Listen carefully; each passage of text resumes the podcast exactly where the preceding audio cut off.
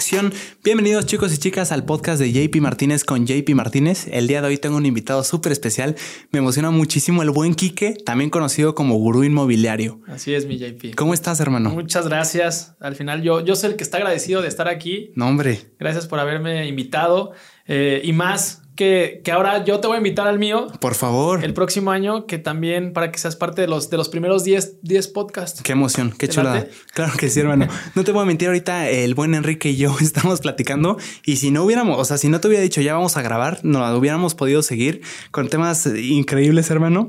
Primero que nada, ¿cómo te la pasaste en, en fiestas decembrinas, hermano? Muy bien, muy tranquilo. ¿Sí? Ya hace rato justamente siempre que, están pasando estas fechas, dices, oye, ¿cómo te, ¿cómo te la pasaste? Y unos de fiesta, otros en la playa. La vez que yo con la familia, ¿no? Muy, muy tranquilo en México, nos la pasamos en la Ciudad de México con la, con la familia de mi esposa. Ah, qué chulada. La, ahora sí, la primera Navidad, yo creo que de mi bebé, que es más o menos como consciente, ya tiene un añito o dos meses. No inventes, felicidades. La, primera Navidad, pues estaba en brazos. Claro. Este, pero es bien bonito, ¿no? Ver esa, esa, ese sentimiento y ese feeling yo creo que yo siempre la Navidad la asimilo mucho con la familia, ¿no? Claro. Entonces es, sin duda. Esa parte de estar juntos, de estar bien, de estar tranquilos, de estar con salud. Creo que eso es lo más importante, mi JP. Claro que sí, mi Kike. Y me, llama mucho la atención ahorita que dijiste de los... el, año pasado fue la primera Navidad con tu bebé. Muchas felicidades primero que nada. ¿Y qué tan difícil fue en este sentido de que los bebés a la hora que se quieren dormir se van a dormir? O sea, ¿qué tanto batallaste con, eh, estamos celebrando, nos la estamos pasando increíble, platicando con toda la familia, pero el bebé se quiere ir a dormir, o sea, no quiere estar aquí? Ya casi tú te cansas antes que el bebé, entonces... ya tú te quieres ir a dormir antes que el bebé. Sí, no, yo a las 10 ya estaba así de, ya, ya quiero mi cama. Este, no, es, es, yo creo que es un, es un chip que te cambia, ¿no? Mentalmente, cuando sabes que vas a ser papá, pues ya la vida te cambia para siempre, ¿no? Entonces, es bien interesante justo como esta mezcla, ¿no? Entre trabajo, ejercicio, familia, amigos, bebé, papá, hermano, amigo. Este, pero está bien padre esa parte de, de también cuando hay que descansar, descansas, pero por lo general sí te acorta ya mucho tus días. Claro. Pues ya de que ya tienes bebé, ya no sales tanto. Eso ya no como de diversión. Ándale. Sí, sí, es ya cierto. no salgo tanto. Sí, y justo a eso iba también. O sea, por ejemplo, esta es la primera Navidad que yo sentí, o sea, que ni siquiera me di cuenta. Por ejemplo, hoy es 30 y no había asimilado en mi cabeza que ya mañana es 31, es año nuevo, es una fiesta importante. Ya que andamos chambeando. Exactamente, porque ando editando, ando grabando, viendo qué invitado. Entonces, como que mi cabeza ni siquiera asimiló lo rápido que se me fue Navidad y el día de Navidad anduve en la mañana editando. Entonces, ¿qué tanto tú sí dijiste pausa aquí ya? Vamos a celebrar estas fechas o si anduviste ahí macheteando entre estoy eh, entre la celebración y esto, pero también con la chamba. Pues mira, parte de mi, de mi trabajo es que hay que estar disponible 365 días del año, las 24 horas, porque hay clientes que son muy exigentes, ¿no? Y al final al cliente lo que le pida, lo que te pida, pero sí es bien importante también saber descansar, ¿no? Y saberte dar tu tiempo para irte de vacaciones, para descansar, para decir no, para relajarte, pero me encanta trabajar.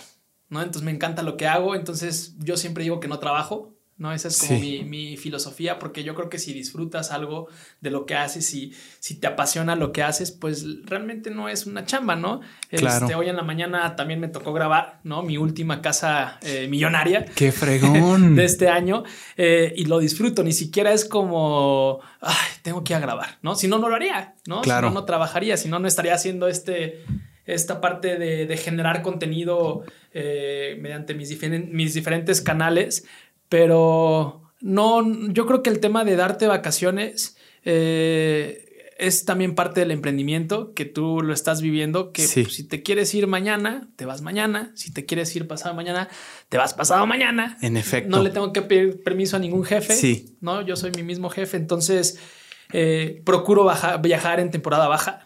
Ah, esa es buena. Esa, es buena. Esa es buena. Sí. Esa es una de las ventajas de ser emprendedor. Toda la razón. Justo hace poquito me fui a Europa con mi familia. En temporada baja. Exactamente. En qué era eh, octubre, noviembre. justo octubre. Febrero. Me fui tres semanas de octubre, justo. Y no invento. O sea, sí se siente. O sea, si hubiera estado en la escuela no hubiera sido posible. Tú, por ejemplo, ¿qué tanto batallas con lo que decías de que tú eres tu propio jefe, pero tú también tienes tu progreso? O sea, qué tanto quieres avanzar depende totalmente de ti, nada más de ti. ¿Qué tanto batallas con decir que no? Por ejemplo, a proyectos que, hoy me quiero ir de vacaciones, pero me llegó este proyecto importante que me emociona. ¿Qué tanto batallas con eso? Yo creo que esa parte también es importante que como emprendedor siempre visualices eh, automatizar tu emprendimiento, ¿no? Tener eh, gente de confianza, saber delegar para que justamente pase eso. Oye, tienes un proyecto importante, pero no puedes ir tú, pero que vaya tu mano derecha, que mm. vaya alguien de tu equipo claro. y, exista ese respaldo que al final con tu misma filosofía, con tu misma visión, con tu mismo eh, principios que tiene la empresa, pues te respalden, ¿no? Esa es la parte también padre que yo la viví hace, hace tres meses, mi JP, ¿no? Que arranco mi emprendimiento de mi agencia.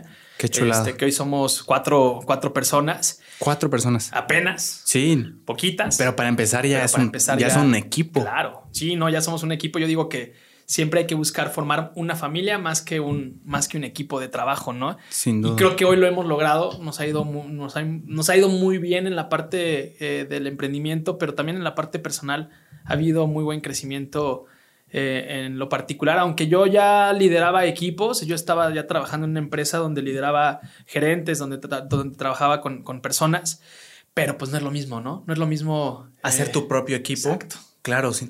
justo para quien no sepa que nos está viendo, que, nos está viendo ahorita, ¿qué exactamente es lo que haces? O sea, digo, yo sé, pero quiero que tú lo describas para que entiendan bien, porque luego también en los comentarios me dicen, hey, sería bueno que presentaras a tus invitados, pero creo que no hay manera mejor que cada uno se presente haciendo lo que, o sea, como autodefinición, ajá, Definición. Ah, Quique Salazar, sí. el gurú inmobiliario, mejor conocido en todas mis redes sociales, Instagram, TikTok, Facebook.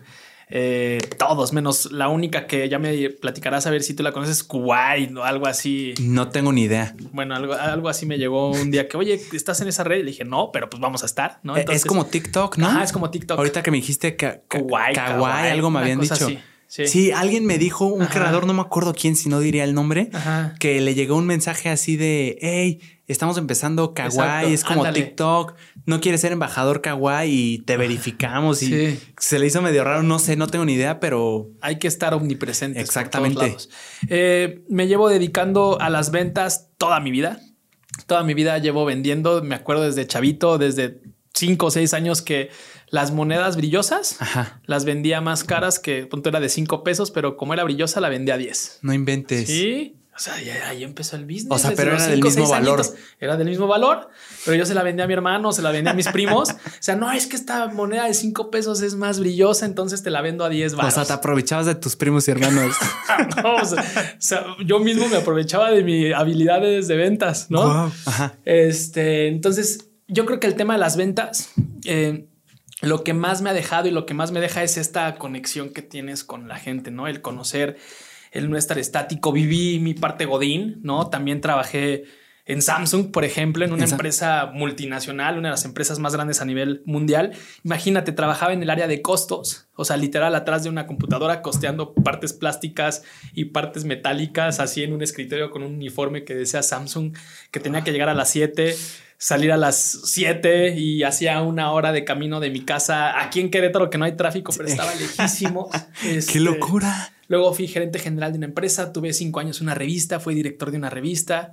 Este, en la revista aprendí mucho del tema también de las ventas, porque al final las llamadas en frío, ¿no? El llamarle a algún cliente que quería ver si se anunciaba en la revista. Entonces ahí fue yo creo que donde me forjé más con el tema de, de las ventas, en el tema de, de poder vender un intangible, porque al final, pues, una revista vendes posicionamiento, vendes claro. Eh, el estar en una revista posicionada y todo, pero. Sí, los anuncios. Exacto, pero no vendes nada tangible, ¿no? Claro y estaba muy acostumbrado a eso, ¿no? A vender servicios, ¿no? También trabajé en una empresa de recursos humanos donde vendíamos hasta polígrafos, imagínate. ¿Qué, son los polígrafos? Los que te ponen para detección de mentiras. Ah, la madre. Sí, o sea, de que tic, tic, tic, y te detectaba mentiras y decías la verdad o no. ¿Pero eso es real? Eso es real. O sea, por ejemplo, hay uno, hay un, no sé si sea creador, pero todos los youtubers estadounidenses siempre tienen al mismo señor que cuando están haciendo un video lo ponen así como, vamos a ver si está diciendo la verdad. Ah, Le ponen una de esas cositas, pero yo siempre he pensado que es falso. Es real. ¿Es real? Es real. O sea, pero qué mide, o sea, es científico. O sea, entonces. como es, son varias mediciones, pero entre esos es las, las pulsaciones,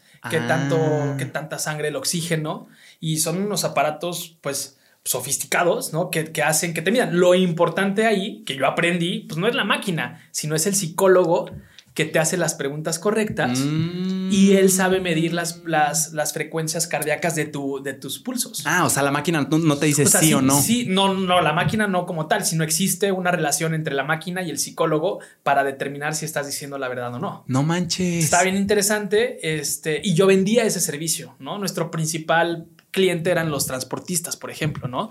Porque todos los operadores de camiones tenían que pasar por un polígrafo para decir, pues si no estaban eh, relacionados con el narcotráfico, si no eh, consumían drogas, etc, Entonces tenían que pasar ciertas, ciertas preguntas este, donde pues el polígrafo detectaba y nosotros éramos el primer filtro. Si no pasaban el polígrafo, pues ya ni siquiera lo entrevistaban. A la madre, o sea, así de importante, le, o sea, le dan tanta importancia al polígrafo. Está muy padre. Sí, o sea, es como un aparatito científico que no te dice mentira, o sea, no te dice mentira sí o no, Exacto. sino que te da como datos de oxigenación, de sangre, como dices tú, y ya, o sea, es trabajo del que lo esté maniobrando saber interpretar esos datos para saber si está mintiendo o no. Exacto. imagínate, vendí hasta esos servicios, reclutamiento y selección de personal, vendí eh, estructura organizacional de las empresas, este, team buildings y todo eso. Entonces yo llevaba la parte como la gerencia general de esa empresa y la gerencia comercial. Sí. Este, entonces, pues es eso, ¿no? Vendías, vendías un servicio que al final pues tenías una evaluación y si dabas un buen servicio que al final no dependía de ti, dependía de la gente que pues hacia los polígrafos o hacia los. Claro, tú nada más lo distribuías. Yo lo, distribuía. Maravilloso. Puedes, perdón, ¿te este puedes hacer el microfonito más para adelante, porfa? Sí, perdón. ¿eh? Ahí mero. Ahí está, perfecto. ¿Estamos? Sí. Y este. ¿En qué me quedé? que tú eras de la parte de distribución, o sea, ah. no dependía de ti como tal el producto, sino nada más distribuirlo, saber a quién, cómo. Sí, o sea, la parte comercial y era mucho también buscar a clientes nuevos. Ah, muy bien. Conseguir cartera nueva, íbamos a eventos donde estaban los de logística, donde estaban transportistas, entonces, pues era mucho de, a ver, nosotros hacemos este servicio y en teoría lo que ofrecías, pues era dar un, que tuvieras una mejor plantilla y que con eso tú como empresa pues tuvieras menos rotación este, y gastarás menos en capacitaciones y tal. Entonces pues eso al final era reducción de, costos en, las empresas. Sí, claro. Y ya de ahí, hace cuatro años, brinco a, lo que hoy por fin encontré eh, mi pasión. Tu pasión. ¿No? Que es todo el tema de bienes raíces.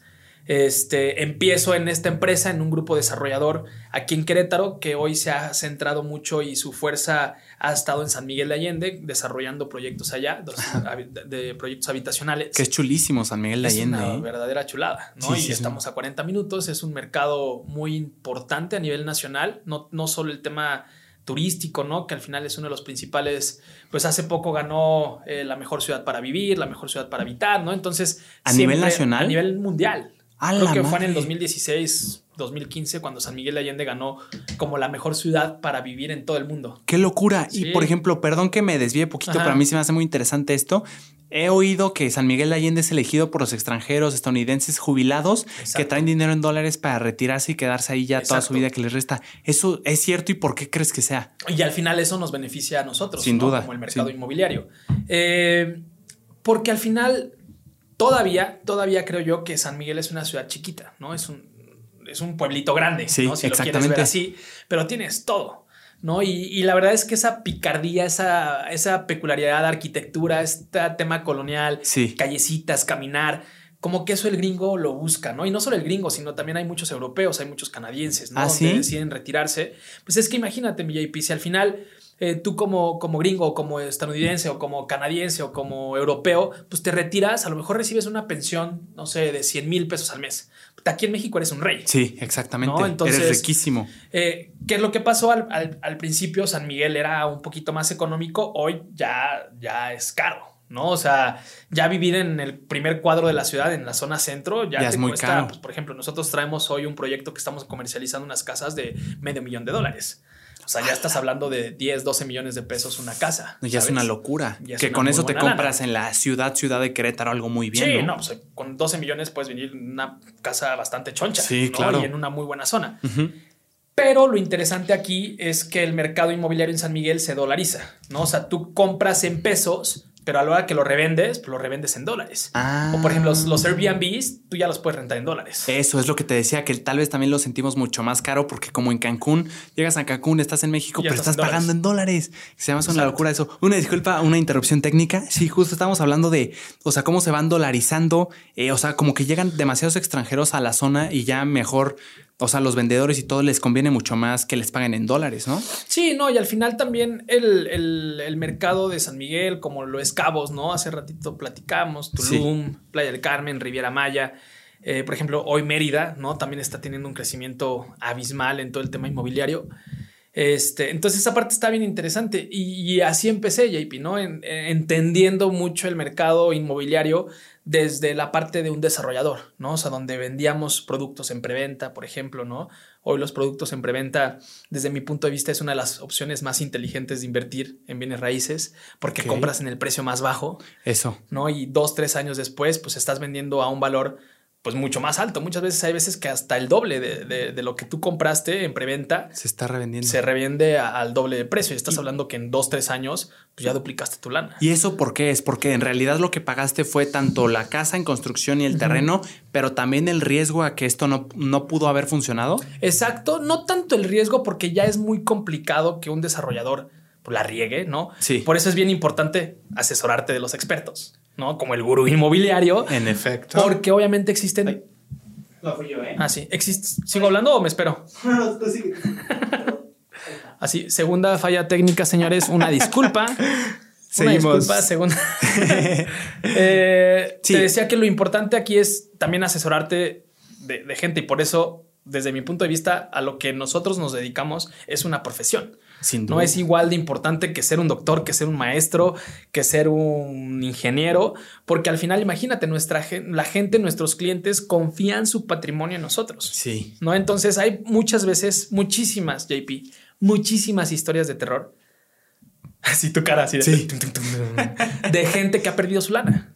No, justo por eso, porque confía en que es un desarrollador serio y papas, ¿no? O sea, te, te friegan tu, tu, lana, te friegan tus ahorros, porque al final no existe un respaldo de que, de que a lo mejor ese desarrollador pues, se puede poner a vender hoy en Facebook. Sí. Levanta publicidad, le mete 10 mil pesos, le caen leads. Ay, sí, apártame con 100 mil pesos. Y de 100 mil en 100 mil en 100 mil pesos, ya se clavó 10 mil pesos y ya, se, ya se fregó a 10, 15 personas. Y es que para ponerme en la cabeza de los que caen, a mí no se me hace tan descabellado que puedas caer, porque como tú dices, o sea, si hay algo detrás de que le están haciendo publicidad, ya tienen hasta su logo que se ve bien fregón, publicidad pagada, y luego ponen a una persona que se ve bastante confiable, que sabe hablar. Y, no se me, ajá, exacto, no se me hace tan difícil que te puedan convencer enseñándote cualquier cosa que ni siquiera tienen. Exactamente. video, eh, El video y luego te pueden llevar hasta algún lugar. Ahí, por ejemplo, ¿cómo lo harían? O sea, ¿cómo, cómo es la tranza en este sentido de que, hey, apártame con 100 mil? O sea, sí, sí te pueden llegar a... O sea, ¿te enseñan algo? Te en tienen que enseñar algo, Te tienen que enseñar algo forzosamente. ¿Y aún así puede haber tranza ahí? Ya es más complicado. ¿No? Ah, ¿Por qué? Porque al final también, tú, yo con mis clientes cada vez que les enseño una casa, un proyecto, un desarrollo, es, oigan, clientes, vamos a pedir primero toda la documentación. ¿no? Que toda la parte jurídica, toda la parte legal esté bien. Escrituras, predial, ah. permisos, etc, etc, etc. ¿Sí me entiendes? Porque al final, pues muchas veces la gente confía, ¿no? Sí. Y hasta que no te pasa, es cuando dices, puta, ¿por qué no le pedí ayuda al gurú? Sí. ¿No? ¿Sí me entiendes? Sí. Hoy tengo muchos de mis partners, como les digo a, a mi comunidad, me escriben, oye, ¿qué traigo esto, aunque no sean de aquí de Querétaro, ojo, ¿eh? muchos me escriben de, de otros lados, de, es más, de Estados Unidos, oye, estoy por comprar esto, ¿qué hago? ¿Ya le pediste esto? No, este, pídeselo, ¿no? O sea, pídele esto, esto, esto, verifica, coteja esto, infórmate, porque pues al final yo, o sea, estés invirtiendo un peso o 10 millones de pesos, pues al final es tu lana, ¿no? Es tu ahorro y trabajaste para esto y que te frieguen de esa manera, la verdad es que a mí se me hace algo súper eh, molesto y por no decir groserías aquí en tu podcast. No, tú dale, ¿eh? Pero eh, sí, sí hay que tener muchísimo cuidado en dónde vas a meter tu, tu lana. Sí, o sea, por ejemplo, ¿cuál, ¿cuál es un movimiento típico en el que muchas personas caen que los estafan con cuando compran una casa? Pues justamente lo que, lo que decíamos hoy de Facebook, hoy hay muchísimas publicidades fake, ¿no? De, oye, vendo casa, de, no sé, tú la ves las fotos, fotos espectaculares, súper bonitas no, casa en oportunidad en dos millones de pesos cuando tú sabes que a lo mejor esa casa cuesta cuatro, pero la tienes que apartar hoy y hoy existe eso muchísimo. O sea, hay ah. muchísimo fraude digital y más con el tema de la pandemia, porque hoy vivimos con el hecho, por ejemplo, yo el año pasado vendí propiedades desde mi FaceTime. O sea, de ir a recorrer casas con mi celular y enseñarles la casa con el celular. Por eso creé mucho también mi canal de YouTube, ¿no? Para enseñarles ya con ah. producciones mucho más perras, ¿no? Claro. Este, el que no conoce mis producciones, los invito a que se vayan a suscribir a mi canal. que está el link acá abajo. Eh, que está en el link. Sí. Porque son producciones, desde mi punto de vista, eh, pues interesantes que te hacen ver la casa sin que tengas que venir. Sin duda. ¿No? Entonces, por ejemplo, ese tipo de, ese tipo de, de, documentación también, pasando al tema de cómo, pues, cómo evitar fraudes, ¿no? Eso, ¿no? El tema de pedir toda la documentación, ¿no? Que, que cotejes con la INE del propietario que coincida con la escritura, ¿no? Si vas a comprar un desarrollo o si vas a comprar un departamento en un proyecto grande, pues métete a ver quién es el desarrollador, si ya ha hecho más, métete a su Facebook, ve los comentarios, o sea, literal, pero eso muchas veces te lo evitas, ¿no? Que esa investigación pues te la hace un asesor. Claro. ¿Sí me entiendes? ¿Y por qué confiar en el asesor? O sea, eh. ¿por qué? O sea, ponle tú ya, o sea, si no voy a confiar y prefiero, o sea, si no voy a confiar en el desarrollador y prefiero contratar un asesor, también debe de haber asesores tranza. No, y muchos, ¿no? Y también eh, asesores dinosaurios que pues nada más son enseñacasas, ¿no? Y a lo mejor muchos mis colegas se van a, se van a molestar, pero esa es la realidad, ¿no? O sea, hoy el, la nueva camada de asesores inmobiliarios, mi nueva generación de, de estos asesores, estamos tratando de hacer las cosas diferentes, ¿no? No nada más ir y decirte, oye JP, mira, bienvenido a esta casa y aquí está el baño, aquí está el cuarto y aquí está la sala. ¿La quieres? Exacto. no es, por ejemplo, yo, uno de mis tips que doy cuando doy cursos y cuando capacito es, eh, le tienes que hacer vivir una experiencia a los clientes, ¿no? Eh, la forma en que le explicas una casa no nada más es decirle aquí está el baño, aquí está la cocina, aquí claro. está la casa. ¿Cómo, cómo es? O sea, ¿cómo lo... Yo vendo mucho la zona. Ah, o sea, te vas como. Ajá. Yo vendo mucho el concepto, vendo mucho, o sea, obviamente la casa, les digo los acabados, me enfoco muy bien, me gusta mucho eh, aprender y, de los expertos, de arquitectos, ¿no? De, oye, mi papá es arquitecto, por ejemplo, ¿no? Entonces, el hecho de que un acabado sea diferente, un mármol, un porcelanato, una madera, un piso, una duela, ¿sí me entiendes? Sí. Pues eso al final hay que, hay que destacarlo. O sea, pero te vas por lo abstracto, o sea, en vez de decir cositas concretas de la casa, así como, esta casa tiene tres baños y en la zona la mayoría tienen dos, ¿eh? O sea, en vez de hacer ese tipo de detallitos. Yo creo que es un mix. Ah, ok. O sea, y también te vas más como a abstraer todo eso y decir, no, la zona está en un 70, o sea, no sé cuánto de crecimiento. Eh, Las plusvalías. Exacto, pronto está cerca de esta avenida que pronto va a ser el próximo Bernardo Quintana, o sea, cosas así. Eso, eso es lo que vende. O sea, justo ahorita como lo que, lo que acabas de decir, eso yo creo que es la mayor confianza que le puedes dar a un cliente, que le, que le digas que él va a vivir tranquilo, que su familia va a vivir tranquilo y que además su dinero va a crecer. ¿Sí me entiendes? No nada más es, oiga señor, aquí está la casa y se la vendo. Pero eso, todo eso viene desde antes. ¿No? Desde que captas al cliente, desde que le haces la primera llamada, de que generas ese rapport, esa conexión con él. Si hoy tú me marcas porque viste una, una publicidad mía en mi canal, vamos a suponer que en mi Instagram viste un departamento de 3.3 millones, ¿no? Y me contactas, oye, Kike, bla, bla, bla, me gustó este departamento. O sea, hay muchos asesores que te van a decir, va, ¿cuándo lo quieres ver? ¿Sí, me entiendes? Sí, sí, sí. Sin haberte preguntado cuáles son tus necesidades, mi JP. O sea, nada más quieren vender esa casa, ese departamento y ya está. O vas a perder el tiempo en a lo mejor yo ya no te pregunté cómo vas a tener, cómo tienes tu dinero, si lo tienes con crédito, si lo tienes con recurso propio, cuántos son en tu familia. Porque, por ejemplo, te voy a enseñar ese departamento que viste, que a lo mejor está muy bonito, pero trabajas hasta el otro lado de la ciudad. Entonces ya no te acomoda, ¿sí me entiendes? Sí, no te conviene. No te conviene. ¿No? Entonces, justamente esa, esa, yo, yo, yo le llamo a hacer preguntas inteligentes, ¿no? Para sacar la, la, mayor carnita de mis clientes y saber detectar bien, bien cuáles son sus necesidades. O sea, su verdadera necesidad. Claro. ¿Para qué? Porque acortas, acortas tu tiempo, acortas tu ciclo de venta, acortas todo el tiempo, el dinero, el esfuerzo que le vas a dedicar a ese cliente y además al cliente le vas a hacer vivir una experiencia mucho más bonita, mucho más placentera y va a decir, oye, qué buena experiencia haber conseguido o haber hecho un recorrido contigo en vez de haber visto 20 casas, que ya estoy hasta la madre de ver 20 casas, a lo mejor vimos cuatro.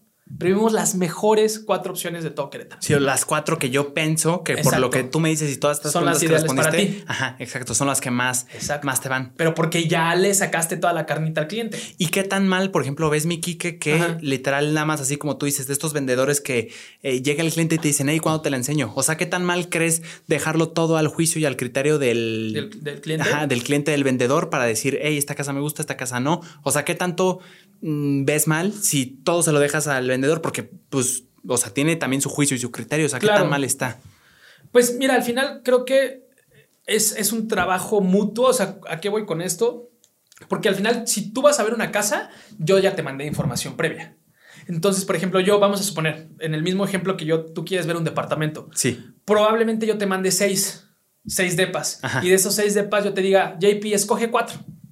¿No? Entonces tú ya ahí mismo, ya con tu familia, ya estás viendo cuál sí, cuál no, cuál te gustó. ¿Por qué? Porque al final, por ejemplo, parte también de nuestro diferenciador en la empresa es fotografía profesional, o sea, fotografía perra, ¿no? Que tú ves las fotos porque hoy hay muchos, muchos colegas asesores que las fotografías las siguen tomando con el celular de hace 10 años, todas pixeleadas, con el calzón ahí en la sala. No, en serio. Claro, y como si se la fueran a mandar a algún familiar. ¿Sí me entiendes? Y aún así se la vas a mandar a un familiar y te dedicas a esto, pues tu trabajo no lo estás haciendo profesional. Sin duda. No, entonces, cuando yo les mando a mis clientes las seis opciones con fotografía profesional, con video profesional, pues realmente las casas que van a escoger ya son de esa de esas cuatro o tres, yo sé que una van a escoger. ¿Sí me una se tiene que hacer. A fuerzas. Claro.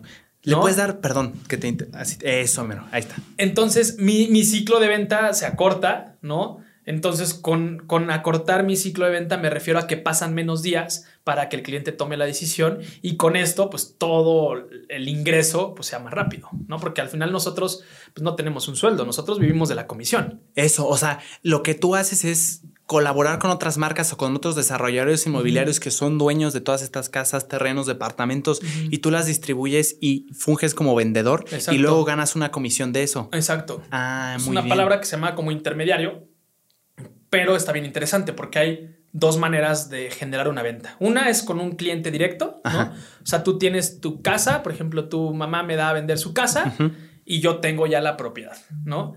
y puede que yo también tenga el cliente. Entonces, ese es el mejor match, porque tengo cliente y tengo propiedad, entonces la comisión se queda 100% en mi empresa.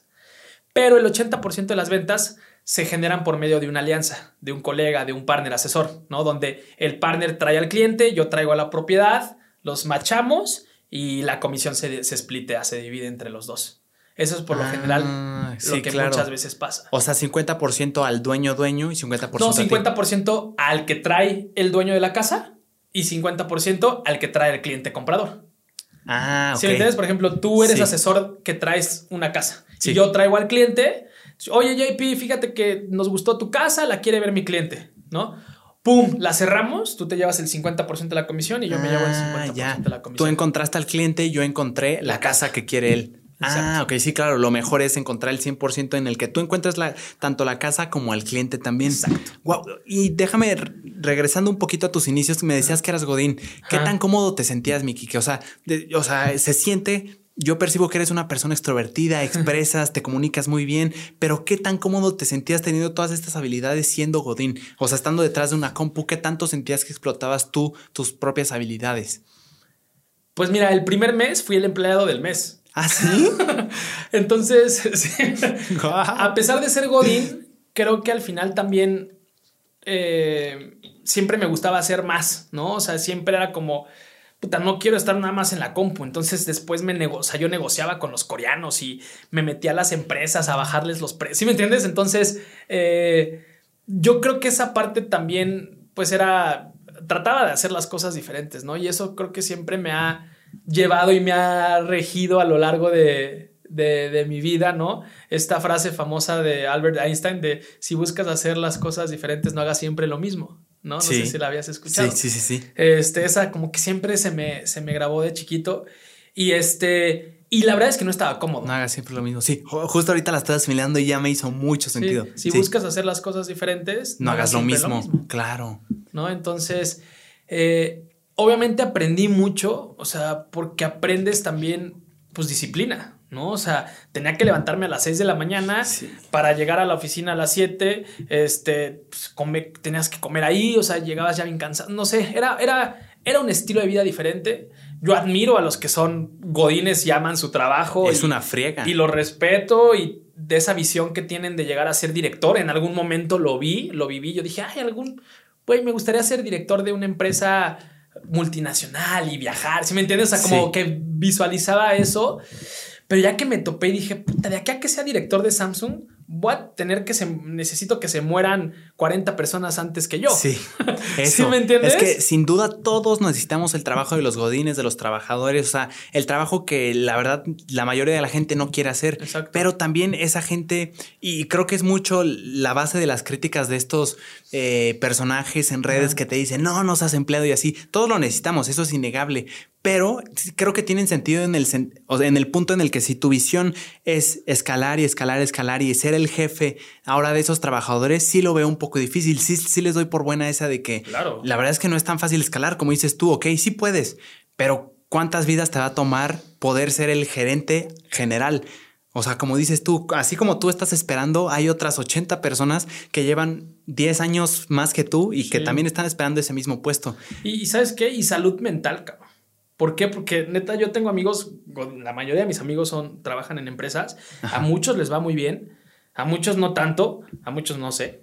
este, pero lo que sí sé es que viven muy estresados. ¿Sí me entiendes? O sea, eh, porque se les ve. O sea, yo tengo, estoy por cumplir 35 años el próximo año. Muchos me dicen, no manches, que tienes 34 años, no se te ve. Justo eso te iba a decir. No, o sea, no se te ve todos los días hago ejercicio, como bien, sí me echo mi cervecita de vez en cuando, pero creo que esa parte también de, de salirte del tema, por ejemplo, horarios, ¿no? O sea, a pesar de que yo soy muy metódico con mis horarios y soy mi propio emprendedor y mi propio eh, jefe, pero por ejemplo, a las nueve y media ya estoy en mi oficina.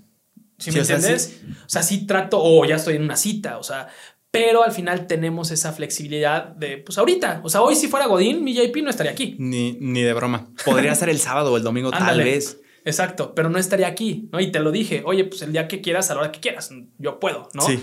Este, pero como dices, muy respetable el que quiera ser empresario, el que quiera ser, perdón, el que quiera llegar a ser un director, gerente, la verdad es que los, los respeto y los admiro muchísimo. Eso. Pero no fue en su momento lo que tú querías. Sí, no. No, no, no, no. Y también el brinco que di justo de, salirme de Samsung fue cuando me buscan esta revista, que fui cinco años director. Te decía que ahí estaba como emprendedor, aunque no era mi revista, yo trabajaba para alguien, pero esta persona confió en mí y, me dejó el negocio. El mando. No, o sea, fue como tú, nada más me entregas eh, resultados y chan chan, ¿no? Entonces también aprendí esa parte de pues de saber administrarte tus tiempos, tus dineros, saber tener que pagar nómina muchas veces, pues no te pagabas tú para pagar a los demás. No inventes, ¿te llegó a pasar? Sí, muchas veces. Rayos, o sea, te sacrificas tú para que los demás coman.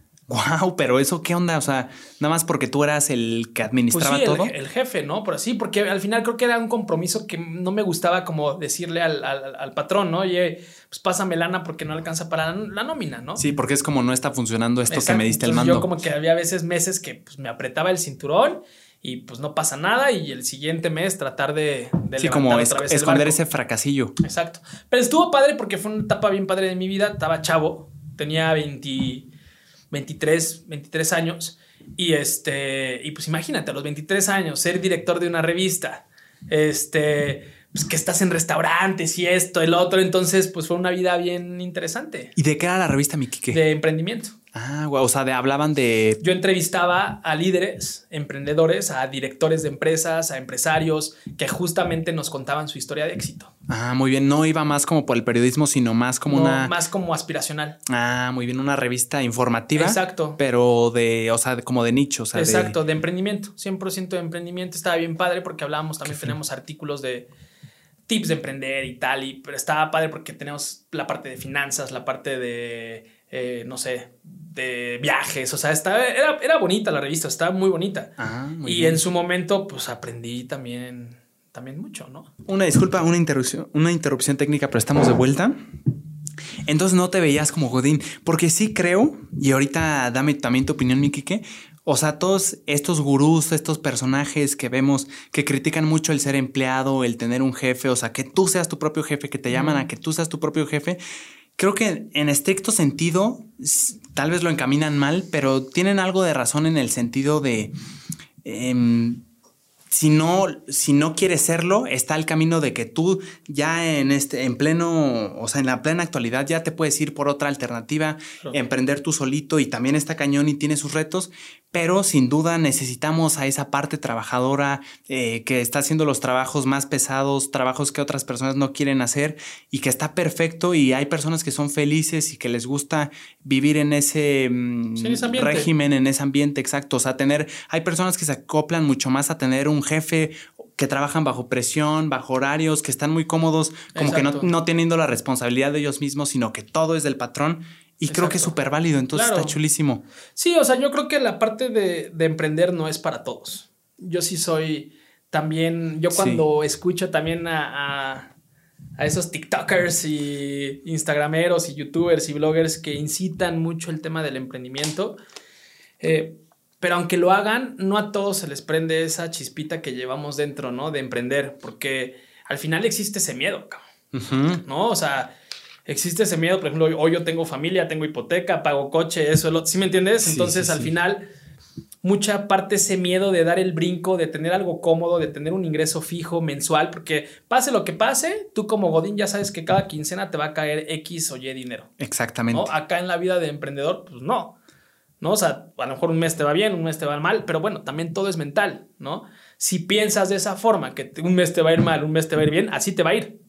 Sí, claro. ¿Sí me entiendes? Sí, o sea, tú tienes que estar buscando, o sea, si este por una variable que yo no controlo le fue mal al negocio o no está funcionando, estas promociones no le están gustando a la gente, tú tienes que ver esa manera de sobrepasarla, exactamente. Eh, Para que tu mente y desde ahí ya, ya esté 100% eh, anclada en que siempre todos los meses te va a ir bien y cada vez te va a ir mejor, en vez de pensar hay muchos, mucha ese antiguo pensamiento de, ay, es que ahí vienen los meses de, de vacas flacas. No sé si alguna vez lo llegaste a escuchar, esa, palabra. ¿A qué, se refiere? O sea, de, de, que pues van a venir malos meses. Ah, ok, o sea, no, va a haber mucha producción. Pero esa, esa, mentalidad es mucho de los, de los papás, ¿no? De la gente grande, de, de ay, no, este, hay que, hay que ahorrar porque va a venir el mes bajo. Ah, claro. ¿Sí me entiendes? O sea, como adaptarse a las circunstancias y no intentar sobrepasarlas. ¿Sí me entiendes? O sea, si ya sabes que viene un mes malo, si ya lo sabes, ¿por qué te, te, sientas, cabrón? Claro. No, ahí es cuando más hay que, hay que meterle. ¿Y no crees que es un tema de la, o sea, de que hoy en día tenemos tecnología, tenemos redes sociales y es mucho más fácil pues darle la vuelta a las cosas como ok, tengo este negocito, pero también tengo esto en redes que me ayuda, o sea, a distribuirlo. Siento que a nuestros papás les tocó esta generación de, sí, o sea, de ser empleados y que lo único que había eran abogados, contadores, eh, administradores, secretarias. O sea, siento que sí, tenían, o sea, si lo vemos desde sus ojos, sí tenían una opción más limitada y además no había tanta gente gritándoles en el oído, hey, se puede, tú puedes tener una alternativa. O sea, creo que no tenían de otra. Sí, no, y yo creo que, eh, bueno, el tema de redes, pues nos abrió los ojos muy cañón a todos. Sí. ¿No? Este, te conectó con más gente. Sí. Hoy tú y yo no nos hubiéramos conocido, ¿no? Si Probablemente no. Por las redes. Sí. Este, creo que hoy sí, a la vez tenemos una gran facilidad de poder encontrar realmente tu pasión, pero a la vez también una responsabilidad bien importante, ¿no?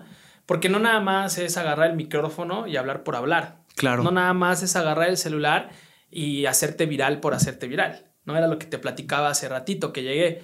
Y, tú que, traes mucho más fuerte el, todo el tema de TikTok.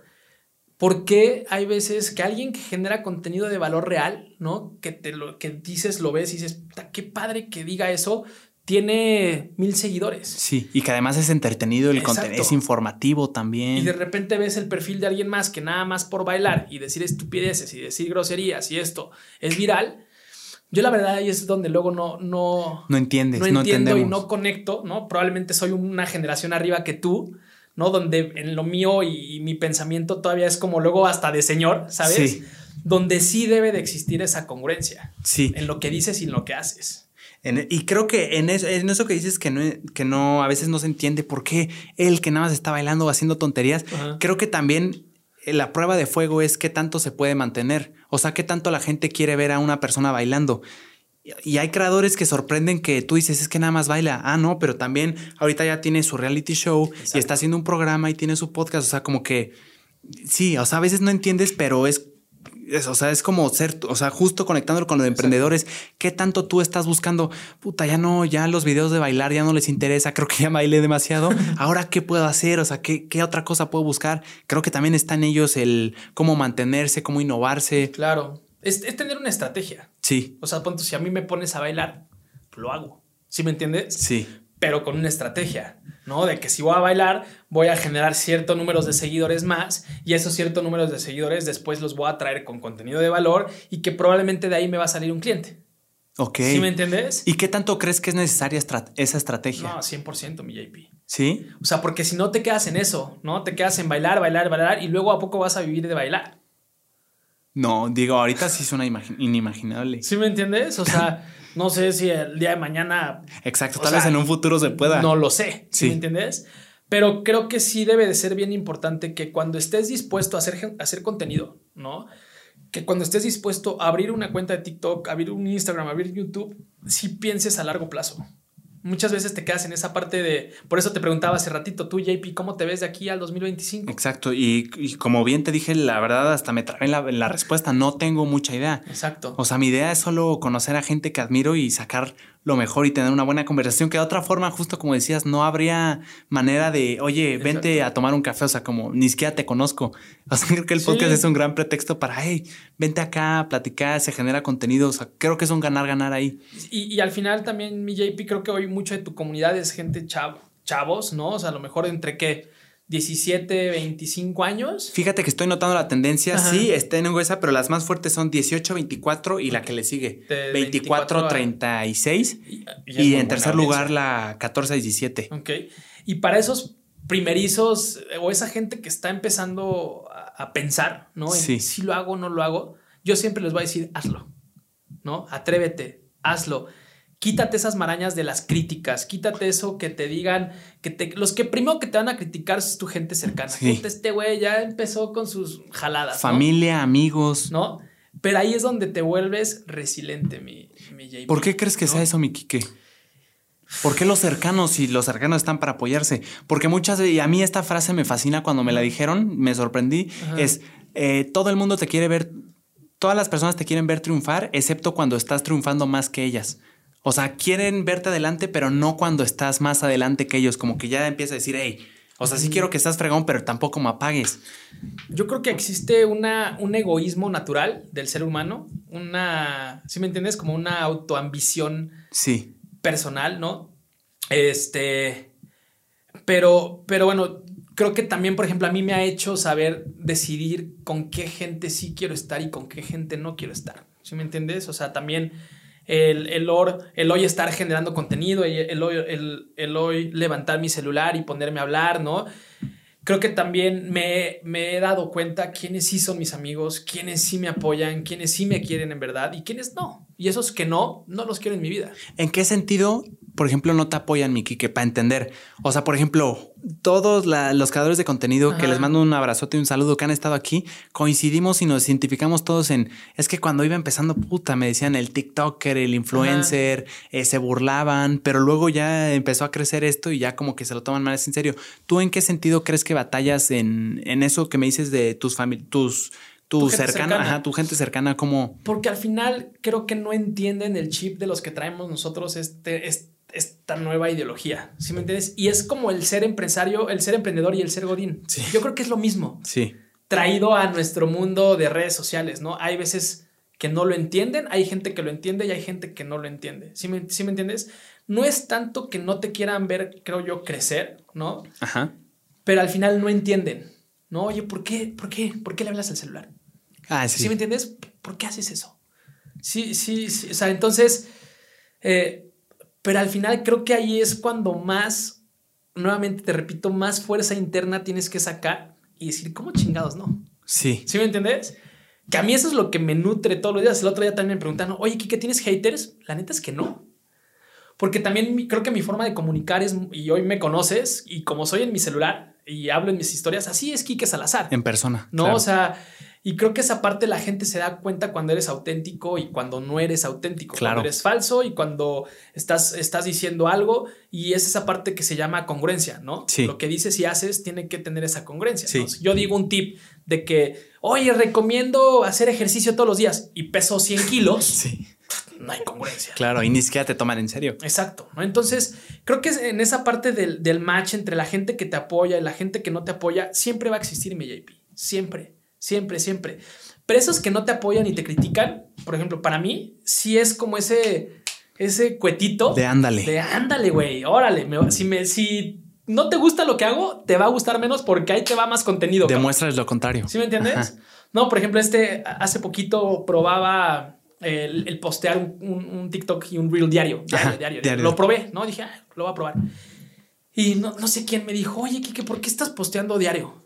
Le dije, oye, ¿eres mercadólogo? Para empezar. O sea, ¿te dedicas al marketing? O sea, ¿por qué criticas algo que mi agencia me está recomendando? ¿Sí me entiendes? Cuando mi agencia, pues son expertos en marketing. Y si estamos probando esta parte, o sea, ¿por Claro. qué dices algo sin... Yo no me voy a meter con tus cosas, ¿no? Simplemente, ¿sí me entiendes? Si te lo preguntó de forma agresiva. Pues sí, como juzgando. Ah, ok, como un hatecillo. ¿Sabes? Que así, ¿por qué, ¿por qué lo subes diario? Sí, así como qué flojera. Ajá, sí, oye, ¿por qué subes tantas Instagram stories? Ándale, ándale. ¿Sí me entiendes? Ese- ese tonito. Ese que, o sea, ahorita como me lo dijiste, dije, no tiene nada de hate, pero ya entendí así como, hey, porque, o sea, así como, qué hueva, o sea, sin Exacto, decirlo. Ajá. Exacto, ¿no? Entonces, eh, y por ejemplo, algo que yo les decía, en el 2021 viene más y mejor contenido del gurú inmobiliario. Entonces, si no te gusta, si sientes que subo mucho contenido, hay un botoncito en Instagram que le puedes picar y le, dejas le dejas de no seguir y ya. Es que es lo que yo no entiendo. ¿no? Gracias a Dios, los el último año nunca he, tuvido, nu- nunca he tenido un declive en mis seguidores, ¿no? Siempre, aunque sea poquito, pero ahí vamos, ahí vamos, ahí Va en vamos. crecimiento. Pero vamos en crecimiento, ¿no? Y creo que eso a mí es lo que más me respalda el decir, puta, estás haciendo las cosas bien, ¿no? Porque mi crecimiento ha sido 100% orgánico, mi JP, y para arriba. y para arriba, ¿no? Entonces, donde no le he tenido que meter ni un solo peso, ¿no? Porque hoy también, y a lo mejor parte de los tips que les voy a dar el día de hoy, de si quieres generar una marca personal, y ahí te voy a preguntar, mi JP, ¿qué diferencia crees que hay entre una marca personal y un influencer? A ver, A ver. déjame pensarla. Ajá. Justo déjame cortar las cámaras y voy a aprovechar lo para. piensas. Sí. Venga, Venga. vamos a anuncios. Una disculpa, una falla técnica. Estamos, no, no, no, una falla técnica, una interrupción técnica. Estamos de regreso. Me acuerdo perfectamente, mi Kike. Me preguntaste que cuál era la diferencia entre una marca personal y un influencer, me dijiste. La verdad es que, a ver, es que me cuesta porque yo veo influencer, ni siquiera me gusta. O sea, es, me uno a todos los que dicen que no les gusta el término influencer porque, o sea, como que quién, quién define, o sea, si tú influyes o no. O sea, como que nada más la persona que es influida puede definir si te está influyendo. Exacto. O sea, ¿me entiendes? En ese sentido. Y el, la marca personal la, la noto algo más como. Pues no sé, me, me da la. O sea, algo como más genuino. ok. No sé, pero también me estoy confundiendo con eh, Roberto Martínez, que es un fregonazo. Ajá. Saludos si está viendo esto. Saludos, mi Él diferencia entre attentioners, o sea, los que generan atención, y los influencers. O sea, para él, en ese sentido, attentioners versus Es- es influencers. personal, attentioner. No sé, o sea, justo es lo que te quería preguntar, porque los influencers, él dice que son los que sí mantienen, o sea, sí influyen a su público y el y el público se siente atraído, sus seguidores se sienten, se sienten atraídos a ese influencer. O sea, como que no solo es una tendencia, como si fuera una attentioner de, ah, mira, bailó esta canción y pum, se hizo mega viral. Y luego siguió y siguió, pero ya, como que perdió atención porque se fue la moda. La canción ya pasó de moda, el mismo bailecito, como que ya no supo seguirla. Exacto. Y si la sabe seguir, él dice que es como influencer, o sea, si tienes influencia sobre la gente, la gente te sigue a ti, no a la tendencia que estás siguiendo. Ok.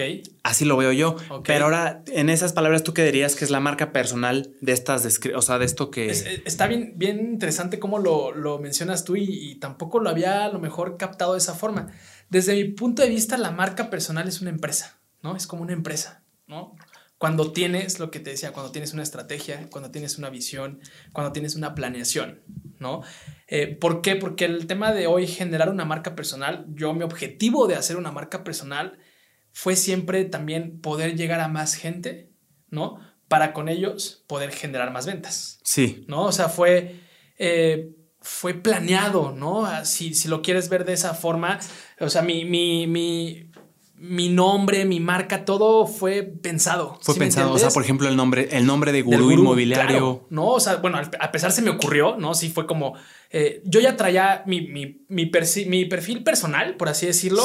Yo ya ahí ya empezaba a hacer historias de, ah, los invito a conocer esta casa, ¿sabes? Y ahí fue donde me di cuenta, porque ahí vendí mi primera casa, en por medio de redes sociales.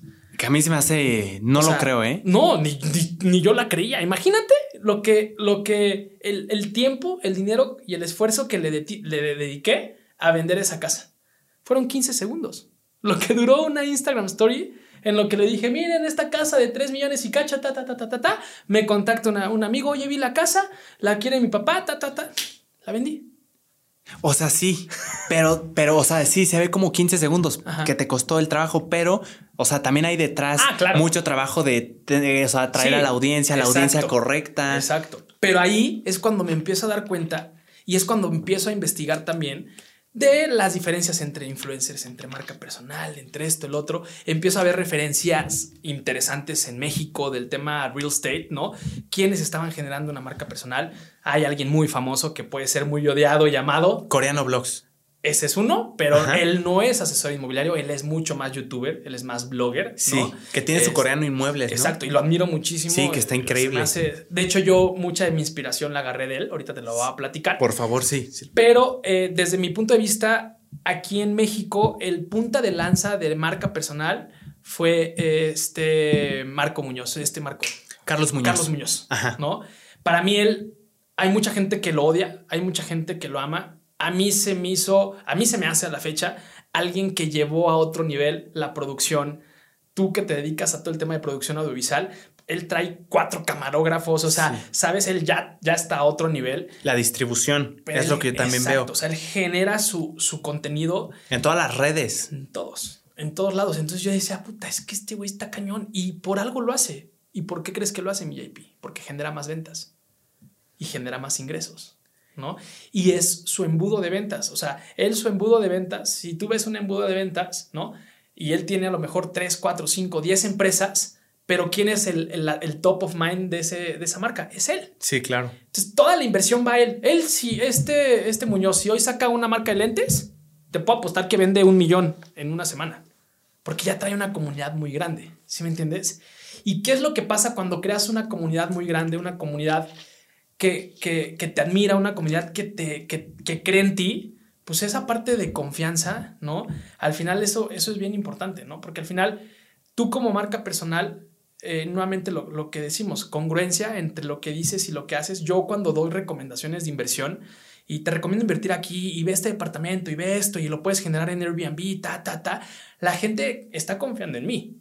Si me entiendes, yo, yo no les puedo quedar mal. Claro, sí, si no serías un fraude. Literalmente un fraude. Y, luego hay veces que, que, pues, hoy el ser medio una figura pública, pues quieras o no, ya el tener a lo mejor 22 mil, 25 mil seguidores, ya es como, güey, ya 25 mil personas confían en ti. Si no, pues ya te, te, irían, te irán dejando de seguir, ¿sí me entiendes? Claro. Pero yo creo que el tema de la marca personal es justamente eso, ¿no? Llevar la influencia que tienes en la gente a otro nivel. Claro. ¿Sí entiendes? Es como pasas de ser influencer, ¿no? Que atraes, ¿no? Tienes esa atracción y que generas comunidad. ¿Cómo la pasas para que eso que te vieron bailando y que te hiciste viral, cómo la puedes convertir en un negocio?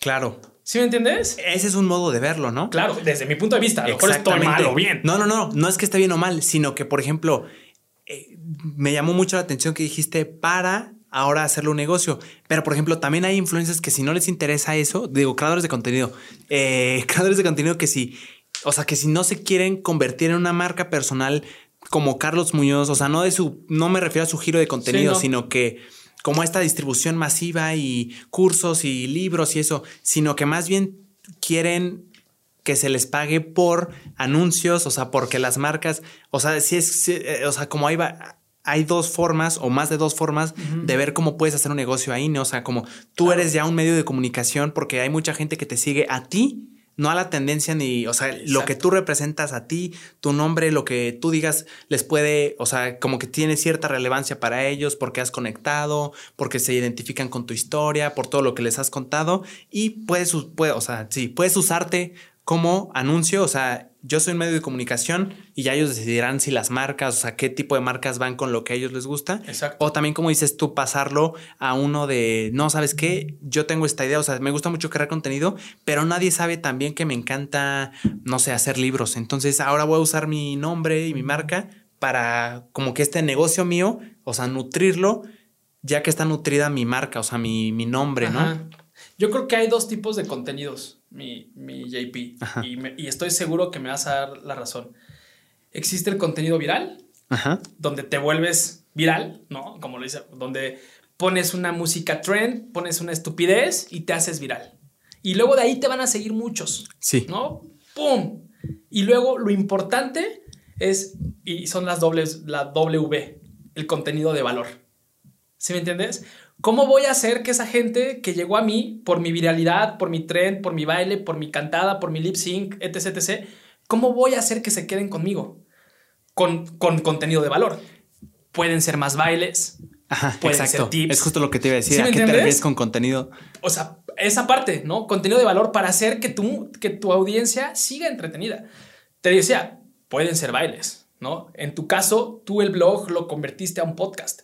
¿No? Si tú ya el blog, que era un contenido de un día a día que me platicabas, lo volviste, desde mi punto de vista, un contenido aún más de valor. O sea, lo llevaste a otro nivel, ¿no? ¿En qué sentido? Porque estás conectando con más gente, estás contando más experiencias, estás, nosotros que venimos aquí estamos contando qué funciona, qué no nos funciona, y estoy seguro que a muchos de los que hoy nos escuchan y de los que nos van a ver en todas tus redes sociales, les va a quedar algo, un granito de arena, y va a decir, sí es cierto, Quique sí es cierto, mi JP. Qué bueno que subiste este video podcast. Sí, justo. O sea, lo que dijiste de los blogs, yo eh, justo te quería preguntar y sí, o sea, la manera en la que se identifican, creo, lo más valioso para para que tu público te siga a ti y no la tendencia, creo que es justo eso, o sea, o sea, lo he aprendido de tantas veces que lo dicen y sí se ve, o sea, cuando la, por ejemplo, yo sigo mucho a Slobotsky, Ajá. me fascina su contenido desde antes de la cotorriza, yo me puedo jactar de que le mandaba Snapchats, me los, o sea, yo era un fan, fan, soy un fan, fan, fan, fan, y me dijo, o sea, un día dije, ¿por qué o sea, ¿qué, ¿qué, es lo que tiene? O sea, es muy chistoso, sí, pero también hay otros 57 comediantes que me dan igual o más risa, pero no tengo como este cariño especial como le tengo a Slobotsky. ¿Qué es lo qué carajos tiene Slobotsky que, que me hace conectar con él? Y es justo, o sea, en la cotorriza, de tanto consumirla, tantas cosas que dijo que normalmente la gente no diría, o sea, cosas muy íntimas de su familia o lo que piensa sin estarlo malabareando, o sea, y mentar madre, o sea, como te dejó eso. exacto, ser tan genuino, conecté con sus historias, o sea, con, tantas anécdotas como que de alguna forma conectas y ya no hay manera o es muy difícil que se rompa, creo yo, esa, esa conexión que ya hiciste. O sea, es como un amigo, o sea, lo llegaste a conocer de alguna forma. Exacto. Y, y, creo que ahí esa es la parte importante de mi JP, que al final creo que es el presente y el futuro, ¿no? De hoy, de los creadores de contenido, cómo lo vas a formar y cómo lo vas a llevar a que monetices. ¿No? Esa palabra es bien importante, ¿no? Monetizar, porque es lo que decíamos hace ratito. ¿A poco vas a vivir de bailar? ¿No? O sea, a lo mejor hoy tienes 17, 18 años y sí, y vives con tus papás. Claro, claro, claro. Pero a lo que yo te decía, hoy yo tengo una familia. Sí. Hoy tengo que pagar comida, tengo que pagar ropa, tengo que pagar que medicinas, ¿no? Entonces, si yo hoy tuviera una visión de nada más hacerme viral, pues creo que estaría mal.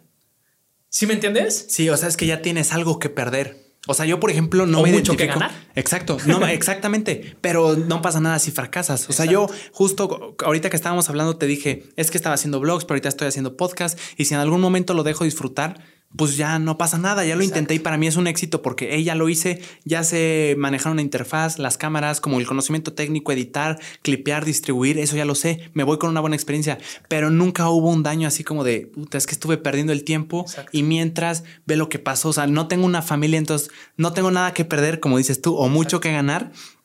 Se me fue totalmente lo que te iba a decir. pero, ajá, o sea, justo... Eh, sí, entonces creo que lo que tú decías de emprender, también lo que quería decir es que, o sea, creo que emprender es da más miedo cuando está en cuanto tienes más que perder, da mucho más miedo porque te estás arriesgando a, o sea, es muy probable. porque hoy ya dependen de ti más personas. Exacto, y es muy probable que funcione tan probable como que no funcione. Exacto. Entonces ya tienes algo que perder. Yo, por ejemplo, ahorita no gano ni un peso de TikTok, de YouTube, de nada, pero estoy feliz porque tengo, pero además tengo un trabajo que no es de esto, está relacionado. O sea, edito videos, pero no está, o sea, esto es como un puro hobby.